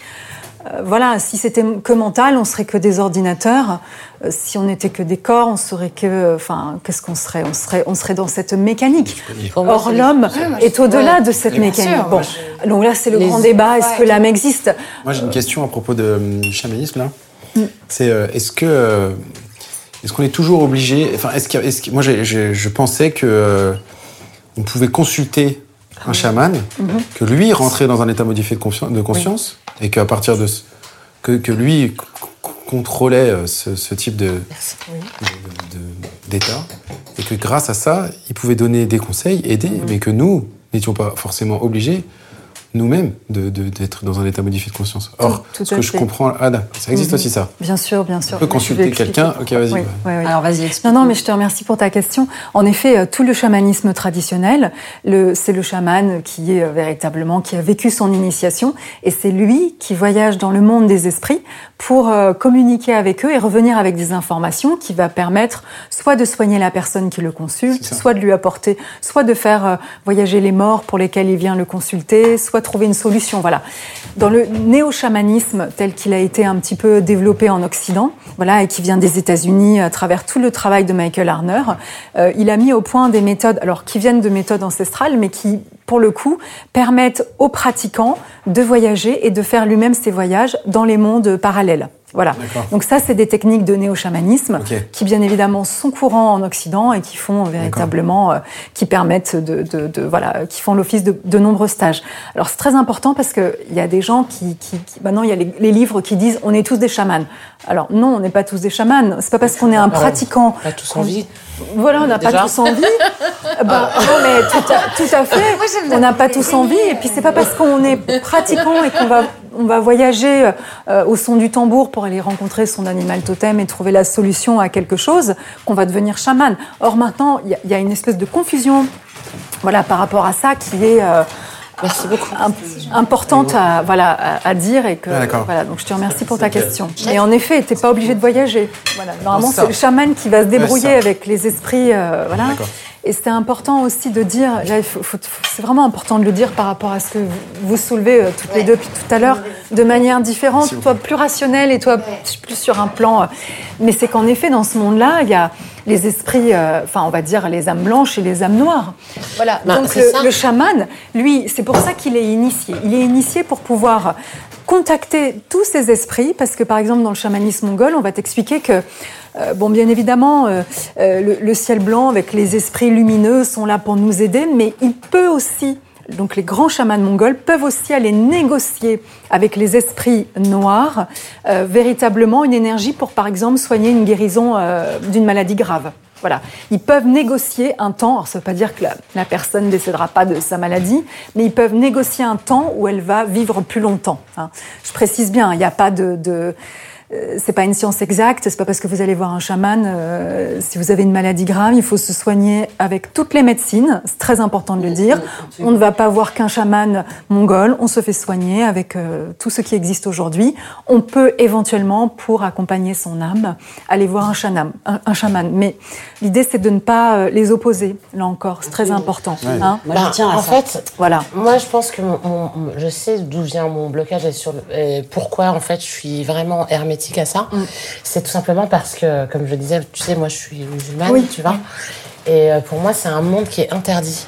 C'est-à-dire que c'est pas un monde auquel tu es censé accéder. D'accord. Tu sais qu'il existe, tu sais qu'il est là. Oui. Dans, le te- dans les textes, il est interdit ce monde? Ben, Ou c'est en- ton interprétation? Non, c'est pas mon interprétation, c'est quelque chose. Parce que, si, enfin, si ça me fait flipper, c'est bien parce que j'y crois. Je me dis, mais c'est un monde dans lequel on doit pas aller, quoi. Où il n'y a, pas d'interférence euh, sur ces deux mondes-là, tu vois. Et je pense que c'est ça qui fait que ça me fait flipper parce que j'y crois. J'y crois à tout ça. Et, euh, et je me dis, euh, et j'ai tellement peur ben, de, des mauvais esprits, parce qu'ils sont malins, tu vois, et c'est pas pour rien que euh, on, l'appelle aussi le, le malin, tu vois. Moi, j'y j'y crois à tout ça. Ben, ça me fait flipper parce que je me dis, tu ne contrôles rien. Et donc, tu peux. Alors, c'est sûr que si tu Non, fais mais- l'expérience. Attends, attends. Je- C'est sûr que je- si tu vas prendre de l'ayahuasca tout seul, tu contrôles rien. Ben, c'est ça, c'est que. Eux, c'est leur vie. Ils, dé- ils Voilà. dédient leur vie entière à ça. L'accompagnement dans, par exemple, les cérémonies d'ayahuasca du chant et de la musique, c'est capital. Capital. Tu fais pas une, un, un- un truc comme ça seul dans ton appart. Effectivement, c'est Ah oui. dangereux. Et Non, des gens, sûr. ils sont restés psychologiquement. Oui. Donc, c'est pas quelque chose qu'on fait seul. Oui. Et il faut. C'est pour ça que le rituel est très important et l'initiation est très importante. Tu es quand même avec des gens dont c'est le quotidien, la vie, qui ont dédié leur vie entière, leur alimentation, tout tourne autour de ça et qui t'accompagnent, qui savent parler avec les esprits bons et les esprits mauvais, qui savent demander aux esprits mauvais de, de- de reculer quand c'est nécessaire. Enfin, ils- eux, ils- ce monde-là, ils le maîtrisent en fait. Alors voilà. Alors, ils le maîtrisent pas, mais en tout cas, ils Alors, dis qu'on a trop non, parlé non, de ce monde-là. C'est très important. Non, non, non, mais attends, c'est très important en effet de dire que l'accompagnement, c'est c'est ce qui fait euh, tout. Hein. Euh, et aussi de démystifier un petit peu cette idée du rôle du chaman. En effet, les chamans sont initiés pour pouvoir eux-mêmes aller dans ce monde. C'est ce que tu soulevais, Ben, sur, sur l'idée que le chamanisme traditionnel, c'est eux qui voyagent, c'est pas forcément le pratiquant. Euh, même si le pratiquant, il va rece- recevoir des choses, il va ressentir des choses.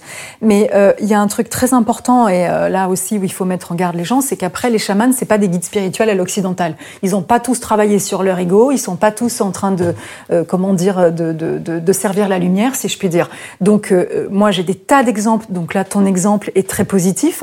En écrivant ce livre, j'ai aussi euh, rencontré des, gens qui m'ont parlé de leur témoignage qui n'est pas dans le livre, qui ne sont pas dans le livre, et qui, qui eux, m'ont raconté des expériences extrêmement négatives. Ils sont rentrés sous l'emprise de chamans qui étaient des chamans qu'on appelle noirs, hein, très simplement dans le jargon amazonien. Et à ce moment-là, euh, voilà, là, tu, mets ton âme dans, les mains, ton, âme ou ton corps dans les mains de quelqu'un qui n'est pas dans une bienveillance. Donc il y a des tas de gens même qui sont restés bloqués ouais, dans des états de transe et qui sont encore au Pérou dans des chambres d'hôtel depuis un an.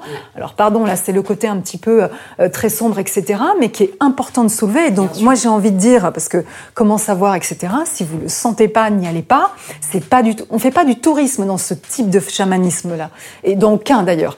Dans ce, le chamanisme, c'est une médecine. C'est une médecine qui vous met, euh, qui vous amène dans vos retranchements, dans, dans vos limites pour véritablement essayer de, de, faire jaillir quelque chose d'autre, qui n'est pas de l'ordre de l'ego, mais qui est de l'ordre du lâcher-prise, et qui, qui, qui, va vous mettre en contact avec quelque chose qui est plus grand que vous, et véritablement, parce que la guérison, c'est quoi? Se, euh, En fait, c'est pas le chaman qui vous guérit, c'est vous-même qui vous guérissez, mais c'est pas votre, c'est pas l'ego. L'ego, il est dans ses, dans ses croyances, il est dans ses limites, il est dans ses représentations, dans ses, dans ses projections, et, et il veut surtout pas lâcher parce que c'est tout ce qu'il est. Il croit à cette identité-là.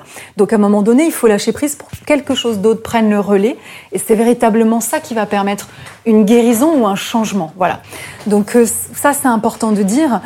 Voilà, et, et si vous le sentez pas, n'y allez pas. C'est pas. Il y, y, a l'ayahuasca, mais il y a aussi des tas d'autres cérémonies rituelles et, et de chamanisme ou d'autres voies thérapeutiques qui, qui sont aussi belles et aussi, euh, comment dire, euh, efficaces.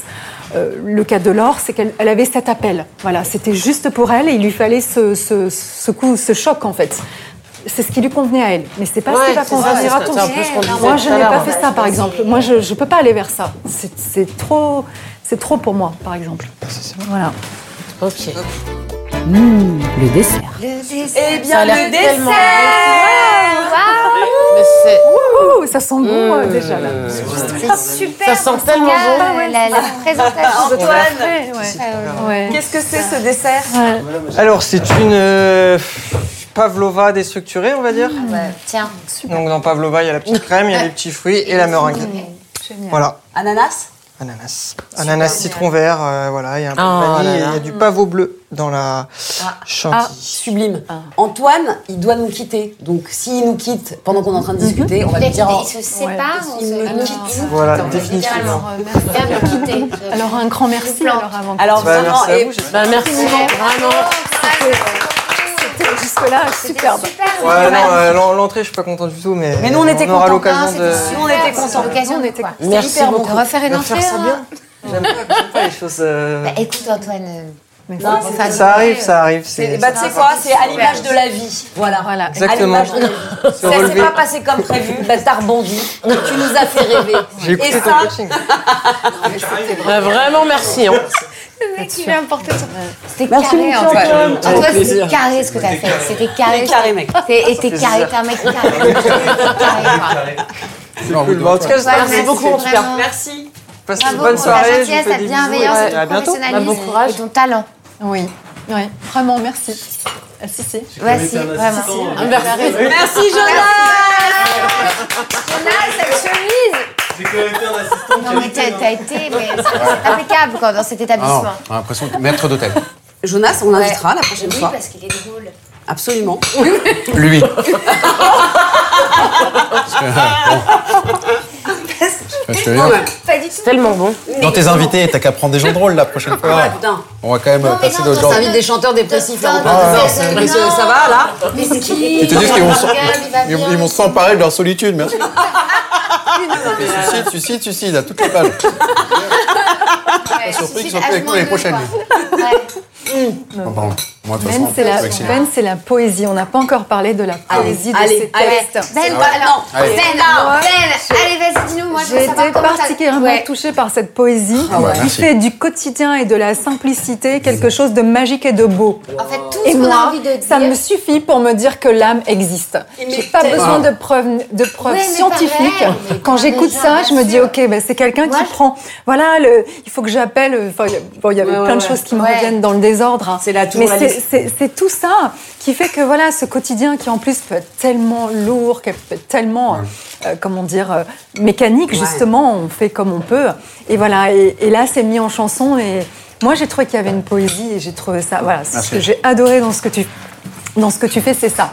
Ouais. Voilà, donc pour, euh, poésie. parler moi, de la poésie. beaucoup tous les mots qui sont placés au bon endroit et souvent. Mm. Ce que j'aime bien dans les artistes de musique, c'est qu'ils sont, ils rentrent Tu veux pas parler de Ben, toi Tu veux Je parler parle de Ben. Ah, d'accord. Ce que j'aime bien chez Ben. Ben.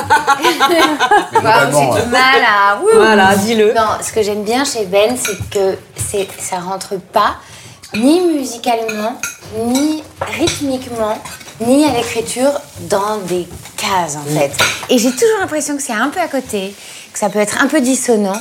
Et c'est justement dans la dissonance et dans le à côté et dans le mot qui rime pas forcément avec l'autre, mais qui veut dire tellement qu'il y a une poésie et qu'il y a un truc qui dit waouh, c'est exactement moi parce que j'aurais été incapable de faire cette rime. Et lui il a mis ce mot-là que je voulais mettre exactement. Et dans sa voix et, et on parle de toi devant Ah toi bah hein.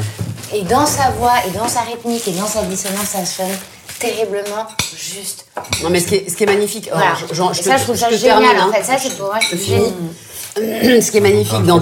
Hein Tu termines quoi? Je te finis. Je, je finis la. la, la... Je finis, j'adore. Donc, on n'est pas dans une salle de massage taille. Non, mais euh, j'ai pas dit, je vais aller lui faire une finition. euh, ok, on se calme Après, je t'introduis, je te finis. C'est normal. C'est vous qui avez les idées Non, mal mais je crois qu'elle a des projets. Non, mais euh, bon, ok.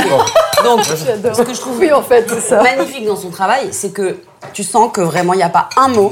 Alors peut-être je me trompe, c'est bon, hein Ah ouais, t'as vu Il n'y a pas un mot qui est au hasard. Tu sens vraiment. Moi, je suis sûre on- que Mais on c'est sent hyper rare, hein, les travail. chanteurs qui, euh, si. Il y qui a mettent pas- des mots au hasard quand même. C'est ce qu'on appelle, non, c'est Raphaël qui me disait ça. J'étais avec lui hier, en interview, j'entends. Et on parlait de la licence poétique. C'est-à-dire que parfois, tu as des paroles qui juste sonnent bien, sont belles, Mmh. sûr. v- s'accordent, mais ne veulent absolument rien dire. Et il y a plein de chansons comme ça, Carrément. de plein d'artistes. Bah oui. Est-ce que toi, c'est ton cas? Est-ce que toi, tu dis, tiens, je vais mettre ce mot-là parce que juste ça Bah va alors- bien Et du coup, ça n'a pas forcément de sens, mais ça sonne bien. je- moi, je crois que euh, tu as plusieurs façons d'émouvoir dans la musique. Euh, quand tu écoutes, de la, par exemple, de la musique euh, anglophone, comprends quand même euh, rarement les paroles. En fait, t'as même pas besoin de les comprendre. T'es ému quand même. Tu vois, d'ailleurs, t'es ému depuis avant que tu comprennes. Et après, c'est vrai qu'il y a un deuxième effet, un peu, si jamais tu comprends les paroles et que c'est très bien écrit, tu dis, oh, sublime. En plus, t'es content, t'es un peu fier, t'as compris. L'anglais, je veux dire. Le français, c'est pas pareil parce que tu le comprends direct et t'as pas le choix de comprendre. Donc du coup, en fait, tu- quand tu fais de la chanson française, tu dois émouvoir par le fait d'être compris. Et parfois, t'as pas envie d'être compris. En fait, t'as envie justement de rester dans la musique, de rester dans un truc abstrait, lumineux seulement, tu vois. Et donc, il faut prendre effectivement des mots qui n'ont pas un, un sens premier ou une, une- quelque- une- une poésie qui a pas un sens premier évident, de manière à rester dans le, dans le truc très musical. Et moi, je trouve ça très louable. C'est pas du tout mon style musical. Moi, effectivement, je suis hyper dans le côté chanson, compréhension, premier degré, et on va être ému par le fait de comprendre, tu vois. Et c'est comme ça que tu travailles, en fait, tes textes C'est bah ouais, moi je, je Et je, ma façon je- de je suis ouais. curieuse du process créatif. Comment ça se passe? Tu travailles d'abord ta musique Mhm. et ensuite les textes Ou c'est d'abord t'as un texte et ensuite tu poses de la musique dessus Ou alors c'est le bordel et on fait un peu comme... Ouais. Bah en fait, on fait tout, on essaye tout. Tu sais, maintenant que c'est mon métier, une dès que je- méthode, je- j'essaie de, ouais, de tout essayer. Genre, tu pars pas d'un texte pour faire la musique et tout, parce qu'il y, y y a des gens qui sont comme ça, qui partent d'un texte, genre Souchon, et ensuite mets la Ouais. musique et tout.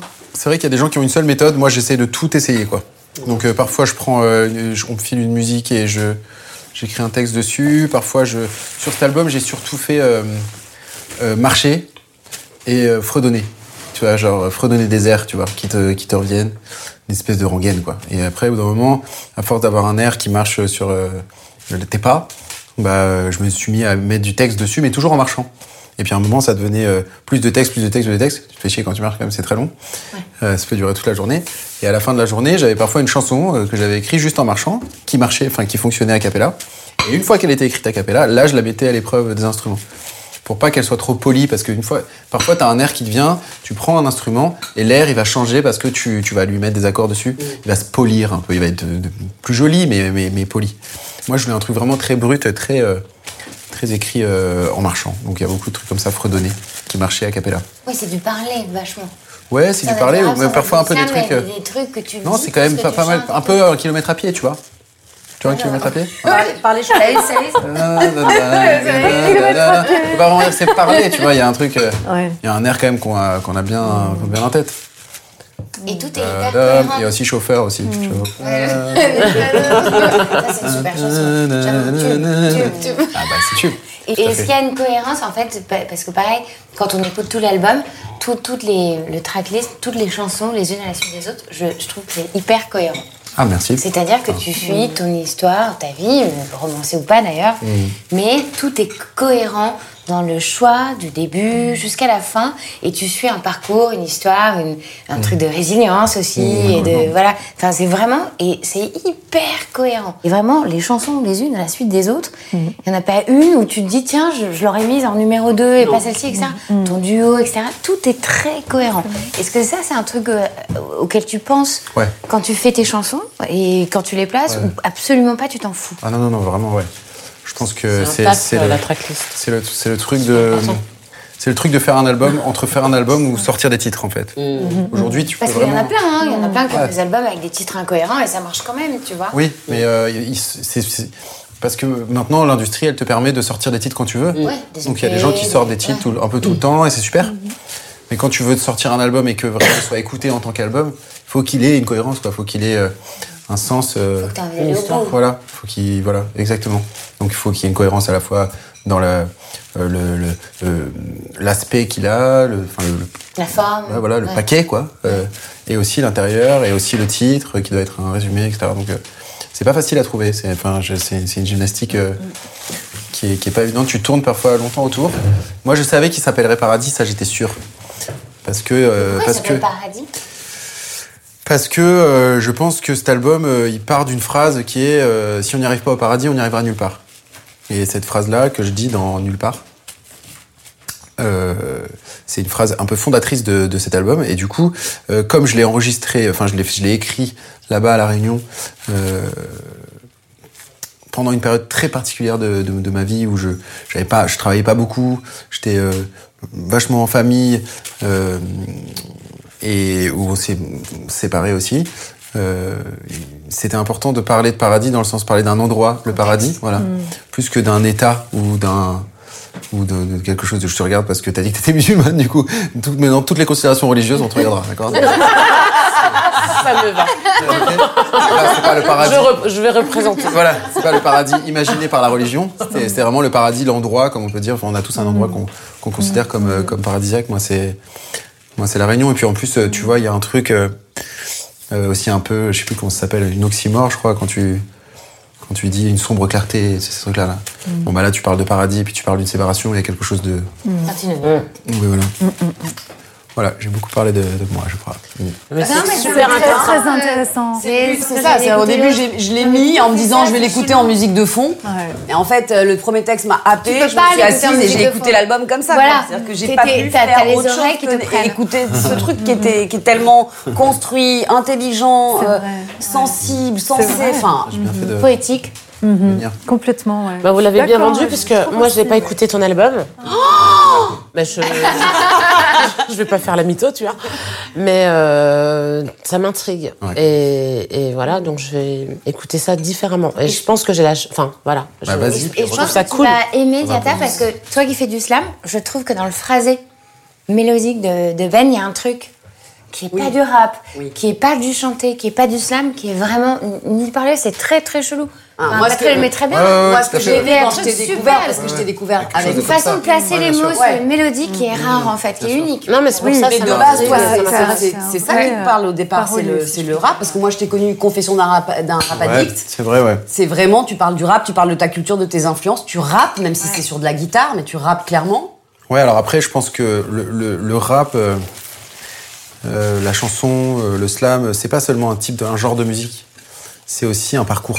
Ouais. C'est-à-dire que Euh, tu vois, aujourd'hui, euh, on va dire de Gims que c'est un rappeur, alors qu'il chante depuis euh, vraiment très longtemps. Ça et fait bien longtemps que les gens disent que c'est plus un rappeur. Hein. Si, si, c'est toujours, c'est toujours un rappeur, il rappe encore, Aux tu aux vois. yeux du grand public, ça reste un Ouais. rappeur. Et en fait, parce qu'il a un parcours de rappeur, c'est-à-dire qu'il a, il a, il a d'abord commencé avec la section. Qui a- Pas pour qui- les a- rappeurs en tout cas. Non. Si, Il n'a pas la, la street Enfin, crédibilité. si, si, non, pour les rappeurs pour- aussi. Ouais, ouais.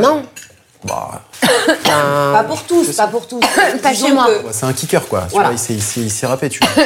Oui, il- ouais. Quelque part, la dernière. Non mais je vois ce que tu Il veux a, fait dire. la pilule, Mais il a fait la pilule euh, rose, la pilule bleue, là, avec euh, un, un- dans, dans les deux albums, il y en a un qui n'est que du rap.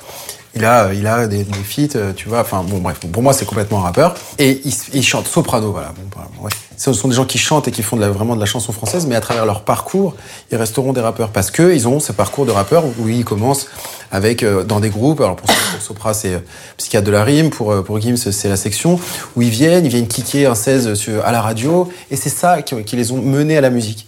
Aussi, ce, ce combat d'ego, les clashs, les rap contenders, tout ça, c'est une histoire en fait. Le rap, c'est pas seulement une musique. Le slam, c'est euh, pareil, c'est c'est des une slameuse mytho. Hein. Moi, j'ai mais j'ai bon, c'est- musiciens. non mais parce que. Le slam, c'est les open mic, euh, c'est euh, dans les MJC, euh, c'est euh, c'est l'idée de, se, de, de laisser complètement la place à ce que tu veux. C'est très très très très libre.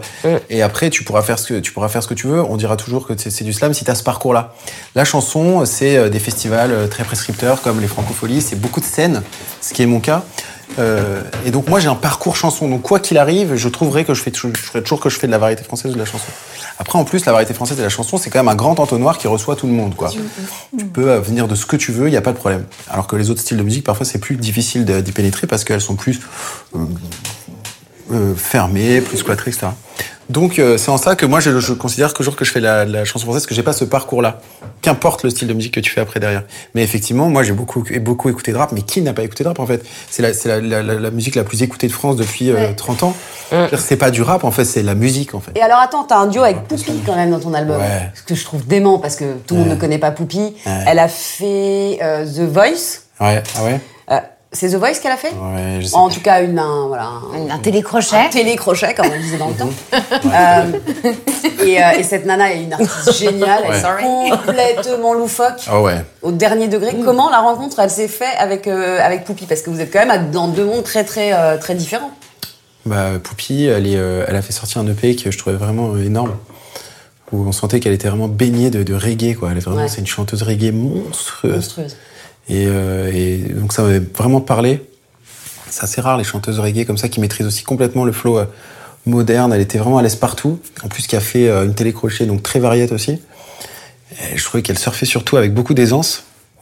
Et, euh, et donc j'avais besoin de quelqu'un qui soit très, avec une, diva qui a beaucoup d'aisance sur, le morceau que j'avais écrit. Donc du coup je lui ai écrit, je lui ai dit écoute voilà, je, cherche quelqu'un comme toi pour chanter sur ce morceau, je te trouve hyper forte si ça t'intéresse. Et, euh, et elle a fini par me répondre au bout de très longtemps. Elle est arrivée dans le, dans le studio et tu sais, c'est une, une femme très très grande, magnifiquement Elle belle, avec des grands cheveux roux. euh, Tu vois, tu peux pas ne pas te retourner sur elle. Et du coup, en fait, elle, elle, est, elle a choisi vrai. un peu le contre-pied. Elle est très simple. Elle arrive avec sa, c'est, c'est, sa pasta box et des Kinder Bueno. Elle a fait, euh, euh, elle est rentrée dans le studio. Elle a chanté tout droit. Ça a duré, euh, pff, allez, une demi-heure. C'était parfait.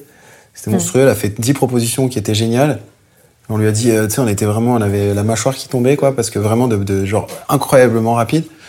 Elle, elle nous a dit, ça vous va, les gars? Je fais, bah écoute, ouais, parfait. Hop, elle allait se faire chauffer la pasta box euh, en écoutant, puis après elle discutait avec nous comme ça en écoutant, on disait, ouais, j'aime bien, j'aime bien. Ah, c'est cool. Il y a un autre duo aussi sur l'album, c'est avec Jérémy Frérot. Ouais. Il est super beau. Ah ouais. Il y a une espèce d'envolée dans les Oui. arrangements, des cordes et tout. Euh, et la chanson très belle où vos voix sont presque similaires quand on sait pas qui de toi à lui. Enfin, À la elles fin, sont- on est emmêlés, ouais. Et ouais, et- et c'est c'est Ouais. hyper beau, hyper. et C'est le titre de la chanson. pardon. Gaffe aux autres. Ouais, gaffe aux autres. Je serai celui qui fait gaffe aux autres. Ouais. Nous, on est forte en titre. Hein. Ouais, ouais. On retient bien les C'est pas c'est pas super, mais la chanson. C'est hyper bien. La chanson, elle est hyper belle et je me dis putain, il y a eu un putain de boulot sur les arrangements. C'est une chanson qui était sur l'album de Jérémy, en fait, sur son premier album, la Matryoshka, qu'on avait, qu'on avait écrit ensemble pour son album. Et en fait, euh, il la chante tout seul sur son album. Et moi, euh, j'avais une idée d'arrangement, tu vois, que je voulais faire et qui est pas, donc qui était pas sur son album. Je me suis dit, bah, je vais la, je vais la mettre aussi sur mon album et lui demander de chanter avec moi. Ce qu'il a accepté. Donc du coup, c'est les chansons qui, euh, c'est les chansons qui traversent des albums, tu vois. C'est-à-dire que ça j'aime bien moi, tu vois, qui vont, qui sont euh, Qui interprétées d'une manière, voilà exactement, ouais. interprétées d'une certaine manière pour. euh, J'ai l'impression que tout, tout est très choisi chez toi. C'est-à-dire. Bah, tu vois, les rideaux là, ils sont très beaux par exemple. C'est Ça veut dire que tout est très choisi. Bah, on sent qu'il n'y a pas, il y a pas, il y a pas vraie grand chose qui est subi. Parfois, tu, vas chez des gens, tu te dis, bon, ils. Ils subissent un peu la déco, quoi. Ouais, ils sont fait avec, quoi. Ils sont rien à foutre, quoi, tu vois. C'est pas grave. Ça on sent le vécu, c'est comme ça chez toi? Non, non, c'est bah il y a des trucs parfois c'est un peu. bah, j'ai des, des, des objets qui sont là parce qu'ils doivent être là euh, parce que c'est des Parce héritages et, ouais, ou parce que c'est C'est beau. qui sont pas forcément choisis là j'ai l'impression vraiment que tout est choisi c'est très joli. Ouais, bah vraiment. Merci, merci, je, suis- je suis ravie. Euh, des petites questions Oui. un peu marrantes euh, auxquelles j'aimerais bien que tu répondes et que vous répondiez après, évidemment, euh, toutes. Qu'est-ce qui te séduit le plus chez une nana? Le plus. Oui. Mais c'est pas essentiel c'est pas si- s'il y a que ça ça suffit pas. Non, Euh, L'humour l'humour. clairement. Qu'est-ce qui vous séduit le plus chez un homme? La même chose. Non, non, non, je. L'humour L'humour. Ah ouais, l'humour, euh, oui, ouais, euh, surtout en ce moment. Non, mais c'est une preuve d'intelligence. Clairement. Ouais, c'est vrai. ouais. Quelqu'un qui est drôle, c'est quelqu'un qui est beau. Ouais, Qui sait rire de lui aussi, Ouais. pas que des autres. ouais. Mm, mm. Qu'est-ce qui est rédhibitoire? Genre cause de rupture, quoi. C'est Ouais, pas ouais, ouais, ouais, motif. Ou, ou euh, de non-rencontre. Ouais, ouais, C'est non, genre, mais genre, je peux pas Waouh, aller plus elle loin. porte des euh, charentaises, la meuf. mort. Non, non, un, truc, un trait de caractère plus, pas, euh, pas une... on, a, on a tous ça mais genre tu croises quelqu'un tu dis mais lui mais jamais tu pourrais vivre avec lui ou elle. Moi moi j'ai ça mais je vois pas euh, là tout d'un coup de, de devoir le cristalliser à travers une qualité ou un défaut je je trouve pas euh, peut-être euh, euh, hmm, quelqu'un qui soit pas capable de comprendre les défauts.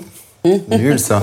Non, pourquoi pas? Ouais. Un manque de tolérance, pas un manque de... ouais quelqu'un qui a, qui a pas trop de défauts en fait ça c'est assez rédhibitoire les gens parfaits Est-ce que tu te souviens de ta première pelle ouais ah ouais Quel âge c'était en quatrième ça je Du coup, ça fait quel âge Catherine je sais plus 13 ans ouais un truc comme ça ouais Ouais. Ouais, non, c'est super tard. Bah écoute, je m'en souviens parce que euh, on m'a prévenu, enfin juste avant qu'il fallait se pencher, pencher la tête. Mais moi, sinon, j'y- je serais, je serais allé. Tête. C'est vrai que tout droit avec le nez et tout ça, va ouais, pas marcher. Et on m'a dit, bah si, il faut pencher la tête. Je fais, ah bah oui, bien sûr. c'était une boum, euh, c'était Camille à une boum en quatrième. Tout était, euh, tout était complètement euh, installé. J'avais, je m'étais renseigné, c'est pas à travers avec une copine si elle possible. était ok. Elle était ok, donc après je, je l'ai invitée à danser. Oh, c'était- c'est une autre époque. Oh, oh, oh. On à danser. C'est tellement ça Quart d'heure américain Mais non, mais tu On n'en pouvait plus Non, d'un mais quart d'heure c'est- c'est américain c'est la même génération. Moi, je me souviens de ma première pelle. et ça- c'est- Je me souviens, c'est exactement ça, tout très organisé. Eh ouais. Sa meilleure pote m'avait dit qu'il était OK pour me rouler une pelle. Moi, j'étais pas contre. Ça s'est fait dans la cuisine, euh, tu sais, la turbine, quoi, Ouais, comme ouais. ça, et donc tu sais pas trop, tu bon, bah enchanté, toi. euh, C'était un peu soudain, Ouais. ça n'a pas duré très longtemps. Ouais, mais qu'est-ce Je que souviens comme c'était hier, quoi. C'est beaucoup de courage. Hein. Beaucoup, hein. Ah ouais. Et d'abnégation. Ouais. Et d'inconscience. Audrey, tu t'en souviens, toi? Euh, oui, oui, oui, je me souviens pas de son prénom, en revanche. Ah ouais? Ouais, non. J'ai un souviens son pas de famille, en fait. Non, mais je me, je me souviens de son visage. Je ne enfin, je sais pas si j'ai pensé la tête ou pas. Je me souviens que c'était un peu comme tu disais, la c'est-à-dire euh, turbine. la turbine. J'ai trouvé ça absolument catastrophique. Je me suis dit, ah, c'est ça. J'étais plutôt dé- j'étais déçue. Ouais. Ah ouais. Bon, j'ai découvert plus tard qu'il y avait d'autres manières. Et grâce à Dieu. Heureusement, yes Voilà. Euh, mais voilà, c'est tout, ouais. Mais c'est vrai qu'il faut du courage, ouais. Il y a quelque chose de beau, justement, on parlait des âges tout à l'heure. Et euh, voilà, Tu vas avec toute ta cette, fougue, en fait, hein. Ouais, cette, cette ardeur-là, on y va euh, Ah, complètement. mais attends, d'ailleurs, ça me fait penser J'adore. ce que tu dis. Mhm. Qu'est-ce qui peut être ré- rédhibitoire? Ça, La- le, le, le- le- le moment où tu t'embrasses.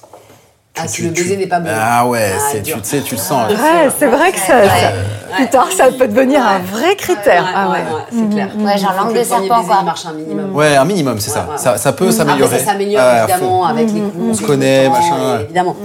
Mais euh, ouais, c'est sûr que. Ouais, c'est vrai. Moi, j'ai un, un gars comme ça, euh, aventure de, de baiser. Alors, c'était pas le premier, Dieu merci, sinon je pense qu'il n'y en aurait pas eu d'autres derrière. où le gars m'a littéralement léché le visage. Le mec était là, il me léchait la, la face. Je n'ai pas d'autres mots, il me léchait la face. Comme un clébard, hein, clairement. Et J'étais là, genre, what? Mais ça, ça s'arrête à un moment. Je veux que ça s'arrête. C'est un serial killer, en fait, le mec. Ah ouais, ça, moi aussi j'aurais peur. crois. le visage. Mais c'était horrible. Avec Mais genre du front jusqu'au menton. tout le, le visage. Donc à un moment donné, je, je stoppe le truc et je dis, ah, bah, je suis pas fanat. c'était horrible. Franchement, c'était le pire baiser ever. Ah, et non, pourtant, mais- le gars, je le kiffais de ouf, C'est vrai que c'est rédhibitoire, c'est un mauvais baiser. Ah ouais, ouais. Ouais. Ouais. Est-ce que tu te souviens euh, de ta, du coup, première fois? Ah ouais. Bah ça, enfin, la réponse de non, et ce serait quand même un peu. euh, Je me souviens pas. non. Ouais, ouais, je m'en souviens très bien. euh, c'était pas nul, c'était pas très intéressant, c'était pas très bien. C'était euh, trop tôt déjà pour commencer, puisque c'était euh, à la fin de ma troisième. Donc tu vois, Ah il ouais. il y, a eu pas beaucoup de temps entre le premier bisou et, et la première fois. C'était trop tôt, mais c'était pas traumatisant. Non. Euh, enfin, pour l'instant. Enfin, après, peut-être que je vais dire, finalement, en fait, c'était très grave. Euh, et en fait, euh, ouais, d'ailleurs, j'en ai fait une chanson. On va se mettre à peler. J'en ai fait une chanson qui s'appelle 14 ans, où je raconte euh, voilà l'histoire d'un garçon qui va retrouver une fille. Ils, ils- ils vont le faire et ça sera pas génial, mais ça va pas les tuer. En fait, moi, je pense que pour la plupart d'entre nous, euh, c'est ça, c'est moyen la première fois. C'est ni traumatisant ni magnifique. Donc, euh, Pour toi, hein, moi, pour la plupart, non, c'est ça. Non, mais. euh, Est-ce que, est que tu peux nous partager ton dernier coup de gueule? Aussi futile soit-il, hein, ça peut Ouais, ouais, être genre, ouais. oh, dis donc, l'aspirateur. Ah ouais. Tu vois, la chambre par Ah ouais, un- même un tout petit coup de gueule, quoi. Euh, ah. Juju, ton dernier coup de gueule pendant qu'il Oh, réfléchit moi, j'en tout le temps. euh, donc Alors, bah, le dernier en pas- date. euh, bah, C'était contre Yasmine. contre ta fille. donc, du coup, je peux pas le dévoiler. Tata c'était Ah, contre moi, c'était tout à l'heure, mais euh, c'était pas. C'est un truc qui me saoule grave, mais tu le sais, je l'ai déjà dit. C'est quand on écorche euh, mon prénom et mon nom de famille. Parce que vraiment, c'est quelque chose d'important pour moi. Et, et tout à l'heure, j'ai fait la remarque euh, en disant non, c'est- tu lis les lettres, tu lis les syllabes et ça va bien se passer. Tu vois Donc voilà. Audrey, t'as des coups de gueule, toi? On, on se dit, on a l'impression que non en te voyant, mais Euh, suis, tu dois en euh, avoir. Non, dernièrement, j'ai hum, toujours ce contexte sanitaire où, euh, voilà, bon, ok, il y, il y a des choses encore plus graves dans le monde. Enfin, si on hiérarchise tous les, tous les malheurs, on peut se dire que la crise sanitaire, c'est rien, on est juste confiné chez nous et tout. Bon. Voilà, moi je trouve que c'est une épreuve et dans cette épreuve, euh, on parlait tout à l'heure du fait que voilà, euh, c'était une vraie rencontre avec nous-mêmes, euh, un vrai questionnement sur les relations en général, amicales, amoureuses. Voilà, on faisait tous le point. C'est la tombée des masques. Et moi, je me suis heurtée à, des personnes. Alors, je sais pas pourquoi, je vais pas dire les situations, euh, c'est pas l'important. Mais je me suis rendu compte qu'en fait, voilà, on avait peut-être que certains avaient perdu le sens de, de la gentillesse simple. Et donc, je me suis vue rouspéter, euh, pour moi-même, hein, pas forcément le, le manifester, euh, voilà, en me disant, mais pourquoi les gens simplifient pas et pourquoi on n'est pas juste simplement gentil? Parce que moi, j'ai eu l'impression que dans cette période-là, enfin, j'avais cette forme de naïveté en me disant, euh, alors non pas que le monde allait changer, mais je m'étais dit, bon, on vit un moment dur, donc on va se soutenir et tout le monde va être gentil et, et s'aimer. Et en fait, je me suis rendu compte que pas du tout, pas du tout. C'était pas comme ça que ça allait se passer. Et donc, je me surprends en train de rouspéter. Voilà, mais bon, c'est pas une accusation des autres. hein. Probablement que moi aussi, j'ai mes manquements, euh, voilà. Mais j'ai rouspété contre euh, l'idée de simplicité et de gen- la gentillesse simple, en fait. Voilà. Juste une dernière question. Ton dernier coup de cafard, votre dernier coup de cafard. Et après, évidemment, on restera sur de la joie. Pourquoi tu me regardes, moi? Non, je te regarde ça. Dernier coup de cafard. Euh, bah, c'est mon anniversaire. Ah mince. Et c'était quand? 24 janvier. C'était le 24 janvier. Waouh. Ah, tu me l'as dit tout à l'heure. Ah ok. Ah oui, c'est vrai. En La fait, personne c'était est mes Capricorne. euh, verso. Ah, pas loin. pardon, pardon. Ouais. Verseau. Ça s'est joué à. Ah, pas dans grand chose. Oui, euh, trois jours. Toi, t'es poisson, toi. Ouais. Et quoi? Oui, bah en fait, euh, je, je- moi j'aime pas trop trop euh, fêter mon anniversaire euh, parce que souvent euh, je- c'est pas exactement la fête dont j'aurais rêvé. Et en même temps, euh, il faut quand même que je sois réjoui, donc ça me va pas. Donc, euh, comme en plus l'idée c'est que je sois content, autant que je fasse un truc qui me fait plaisir. Et ben le truc qui me fait plaisir, ça, se- ça se trouve, c'est d'être un peu tout seul ou juste avec mes enfants. Et là, donc du coup, j'ai senti qu'il y avait un truc surprise qui s'organisait. Donc, euh, alors que tout le monde sait que j'aime pas trop ça, les surprises. En même temps, c'est mes 40 ans, en même temps le Covid, etc. Donc j'ai fui, je suis allé, je suis allé chez mon père euh, dans le sud avec mes enfants. Et je suis allé fêter mon anniversaire chez mon père. Mais en fait, entre temps, mon père, euh, il a vendu sa maison et il, est- et il habite chez sa meuf. Donc du coup, euh, c'était la première fois que je partais en week-end chez sa meuf.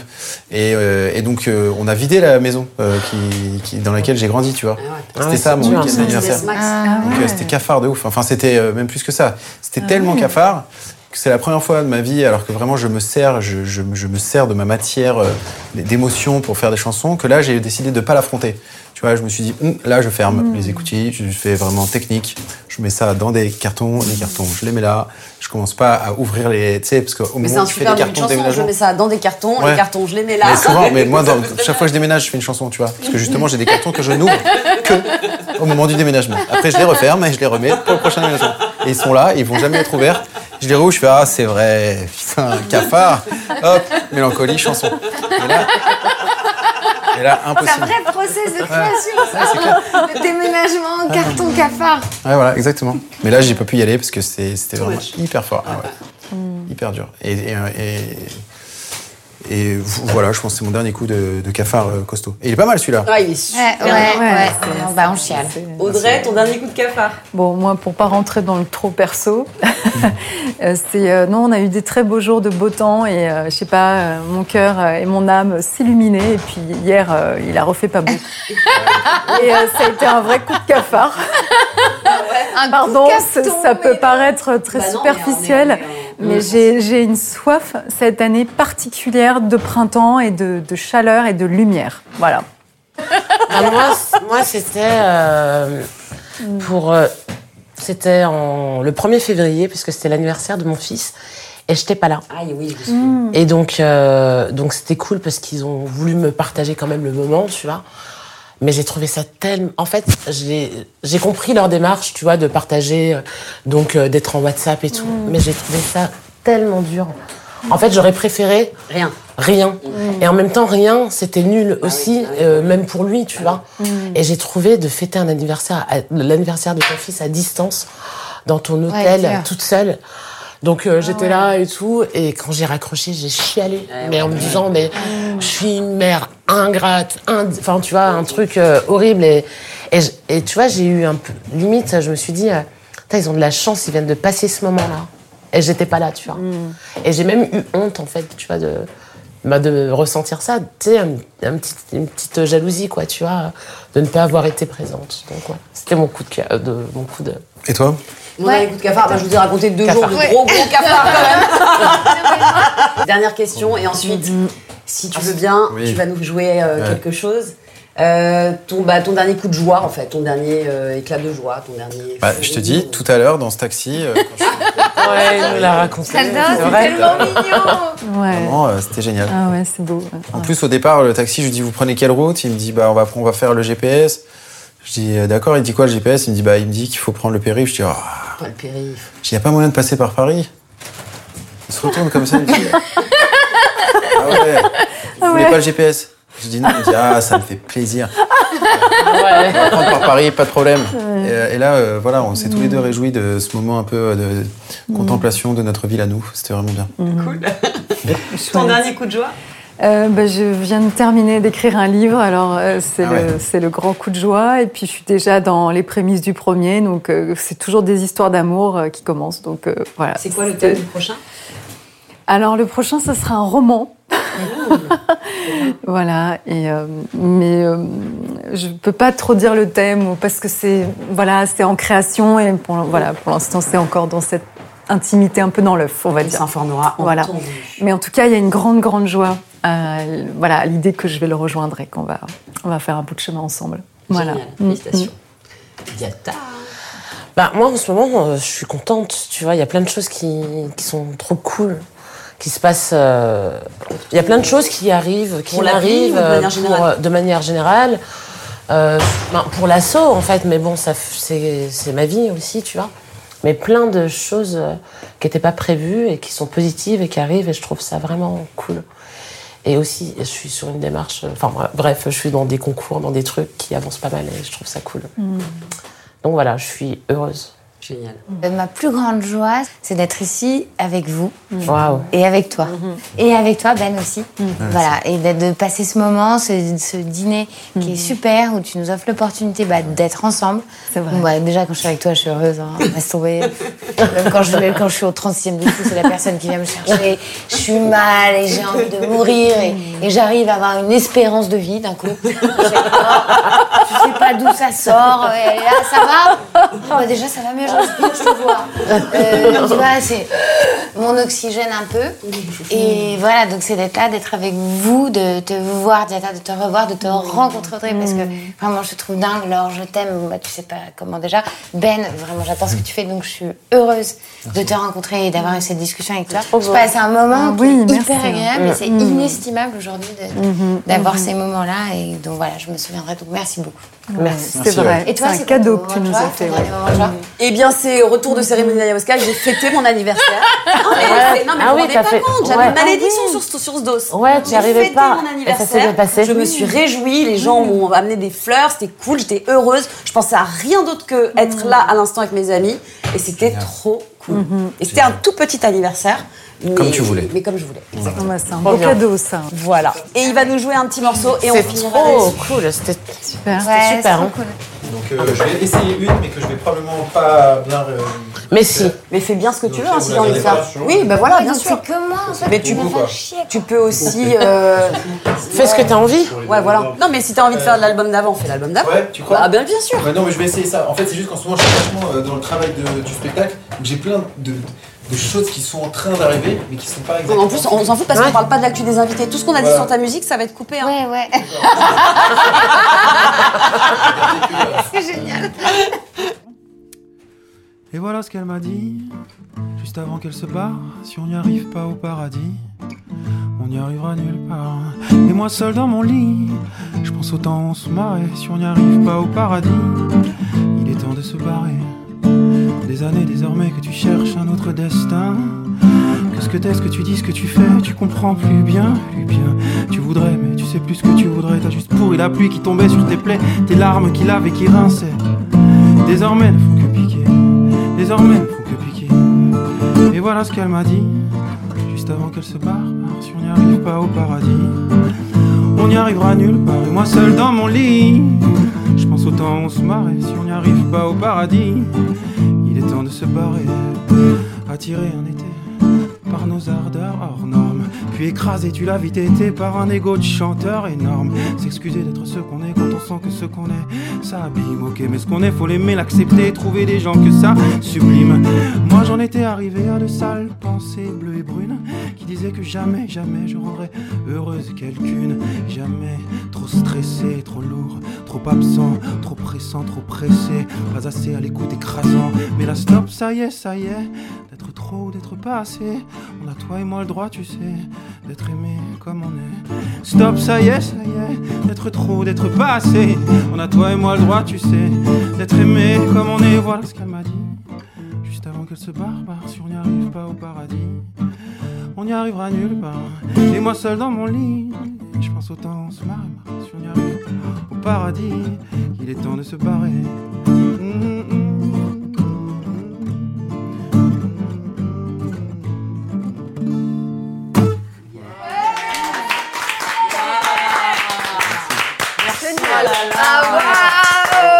Très belle musique. Ça, c'est Ah pas ouais. bien pour toi. Quel, Ouais, chouette. c'est quel cadeau. Ah ouais, c'est beau, génial, ouais. c'est beau. même droit à un petit concert euh, en plus du dîner Ouais, euh, jeudi soir. Ça me fait Ah, plaisir. c'est c'est génial. génial, merci. On peut en avoir une autre ou pas On peut en avoir une autre, ouais. C'est faire. on peut essayer Le celle-là, mais je vais un peu à jour. crier, mais- Mais crie, mais crie Mais je t'en supplie. Ta-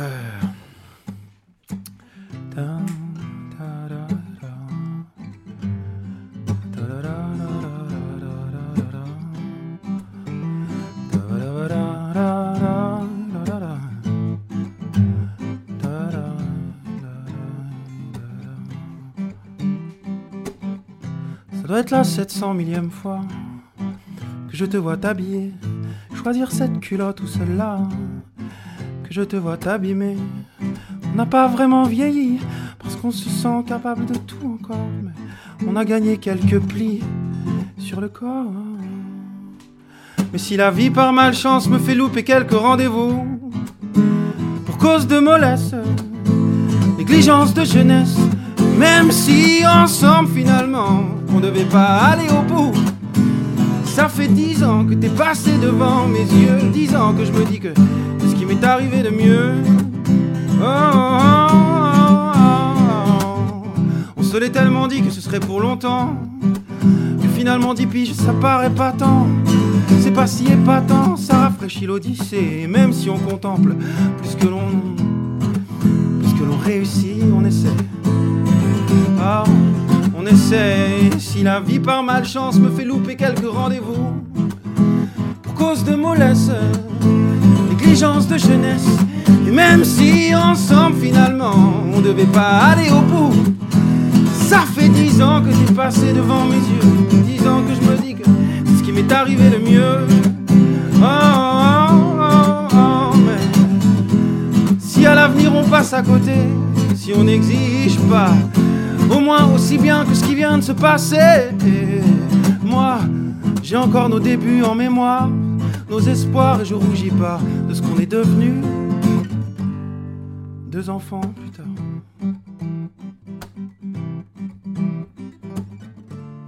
Dix ans de nous, dix ans de nous. Est-ce que je tresse pas trop tôt des lauriers? Dix ans de nous, dix ans de nous. Est-ce que je tresse pas trop tôt des lauriers? Dix ans de nous, dix ans de nous. À deux doigts d'oublier qu'on s'est déjà perdu. Dix ans de nous. J'attends pas de toi mais j'attends de nous ça. Mais j'attends de nous tout. Dix ans de douceur, de souffrance, de coups, peur de tourment, de loose et de tournant, de souffleurs de crise et de bonheur qui se brise. Mais qu'on s'est ranimé, ce sera ça aimer. Pour nous c'est ça. Ce sera ça aimer. Pour nous c'est ça. Ce sera ça aimer. Pour nous c'est ça.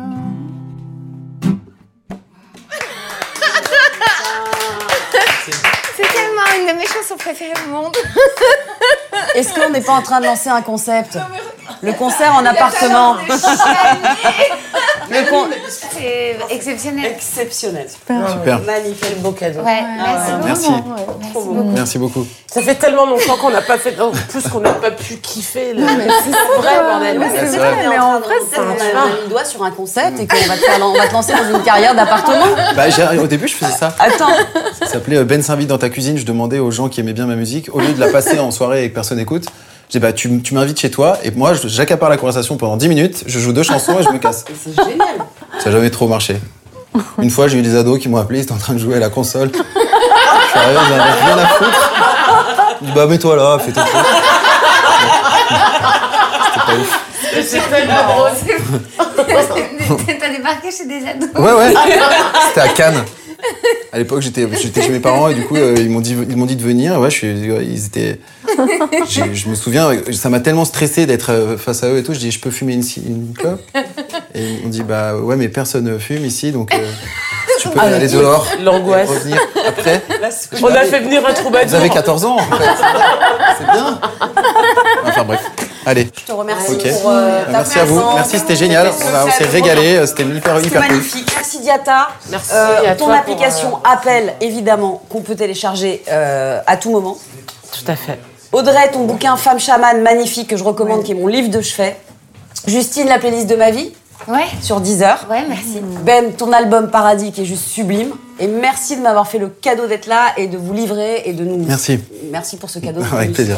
Merci à toi, Laure. Merci. À bientôt. bientôt. Et merci Antoine, le chef aussi. Et, là. et merci à la technique, Stéphane, Jonas, Mégane. Mégane. Merci. Merci. Merci Merci. beaucoup. Ouais, Eh bah cool.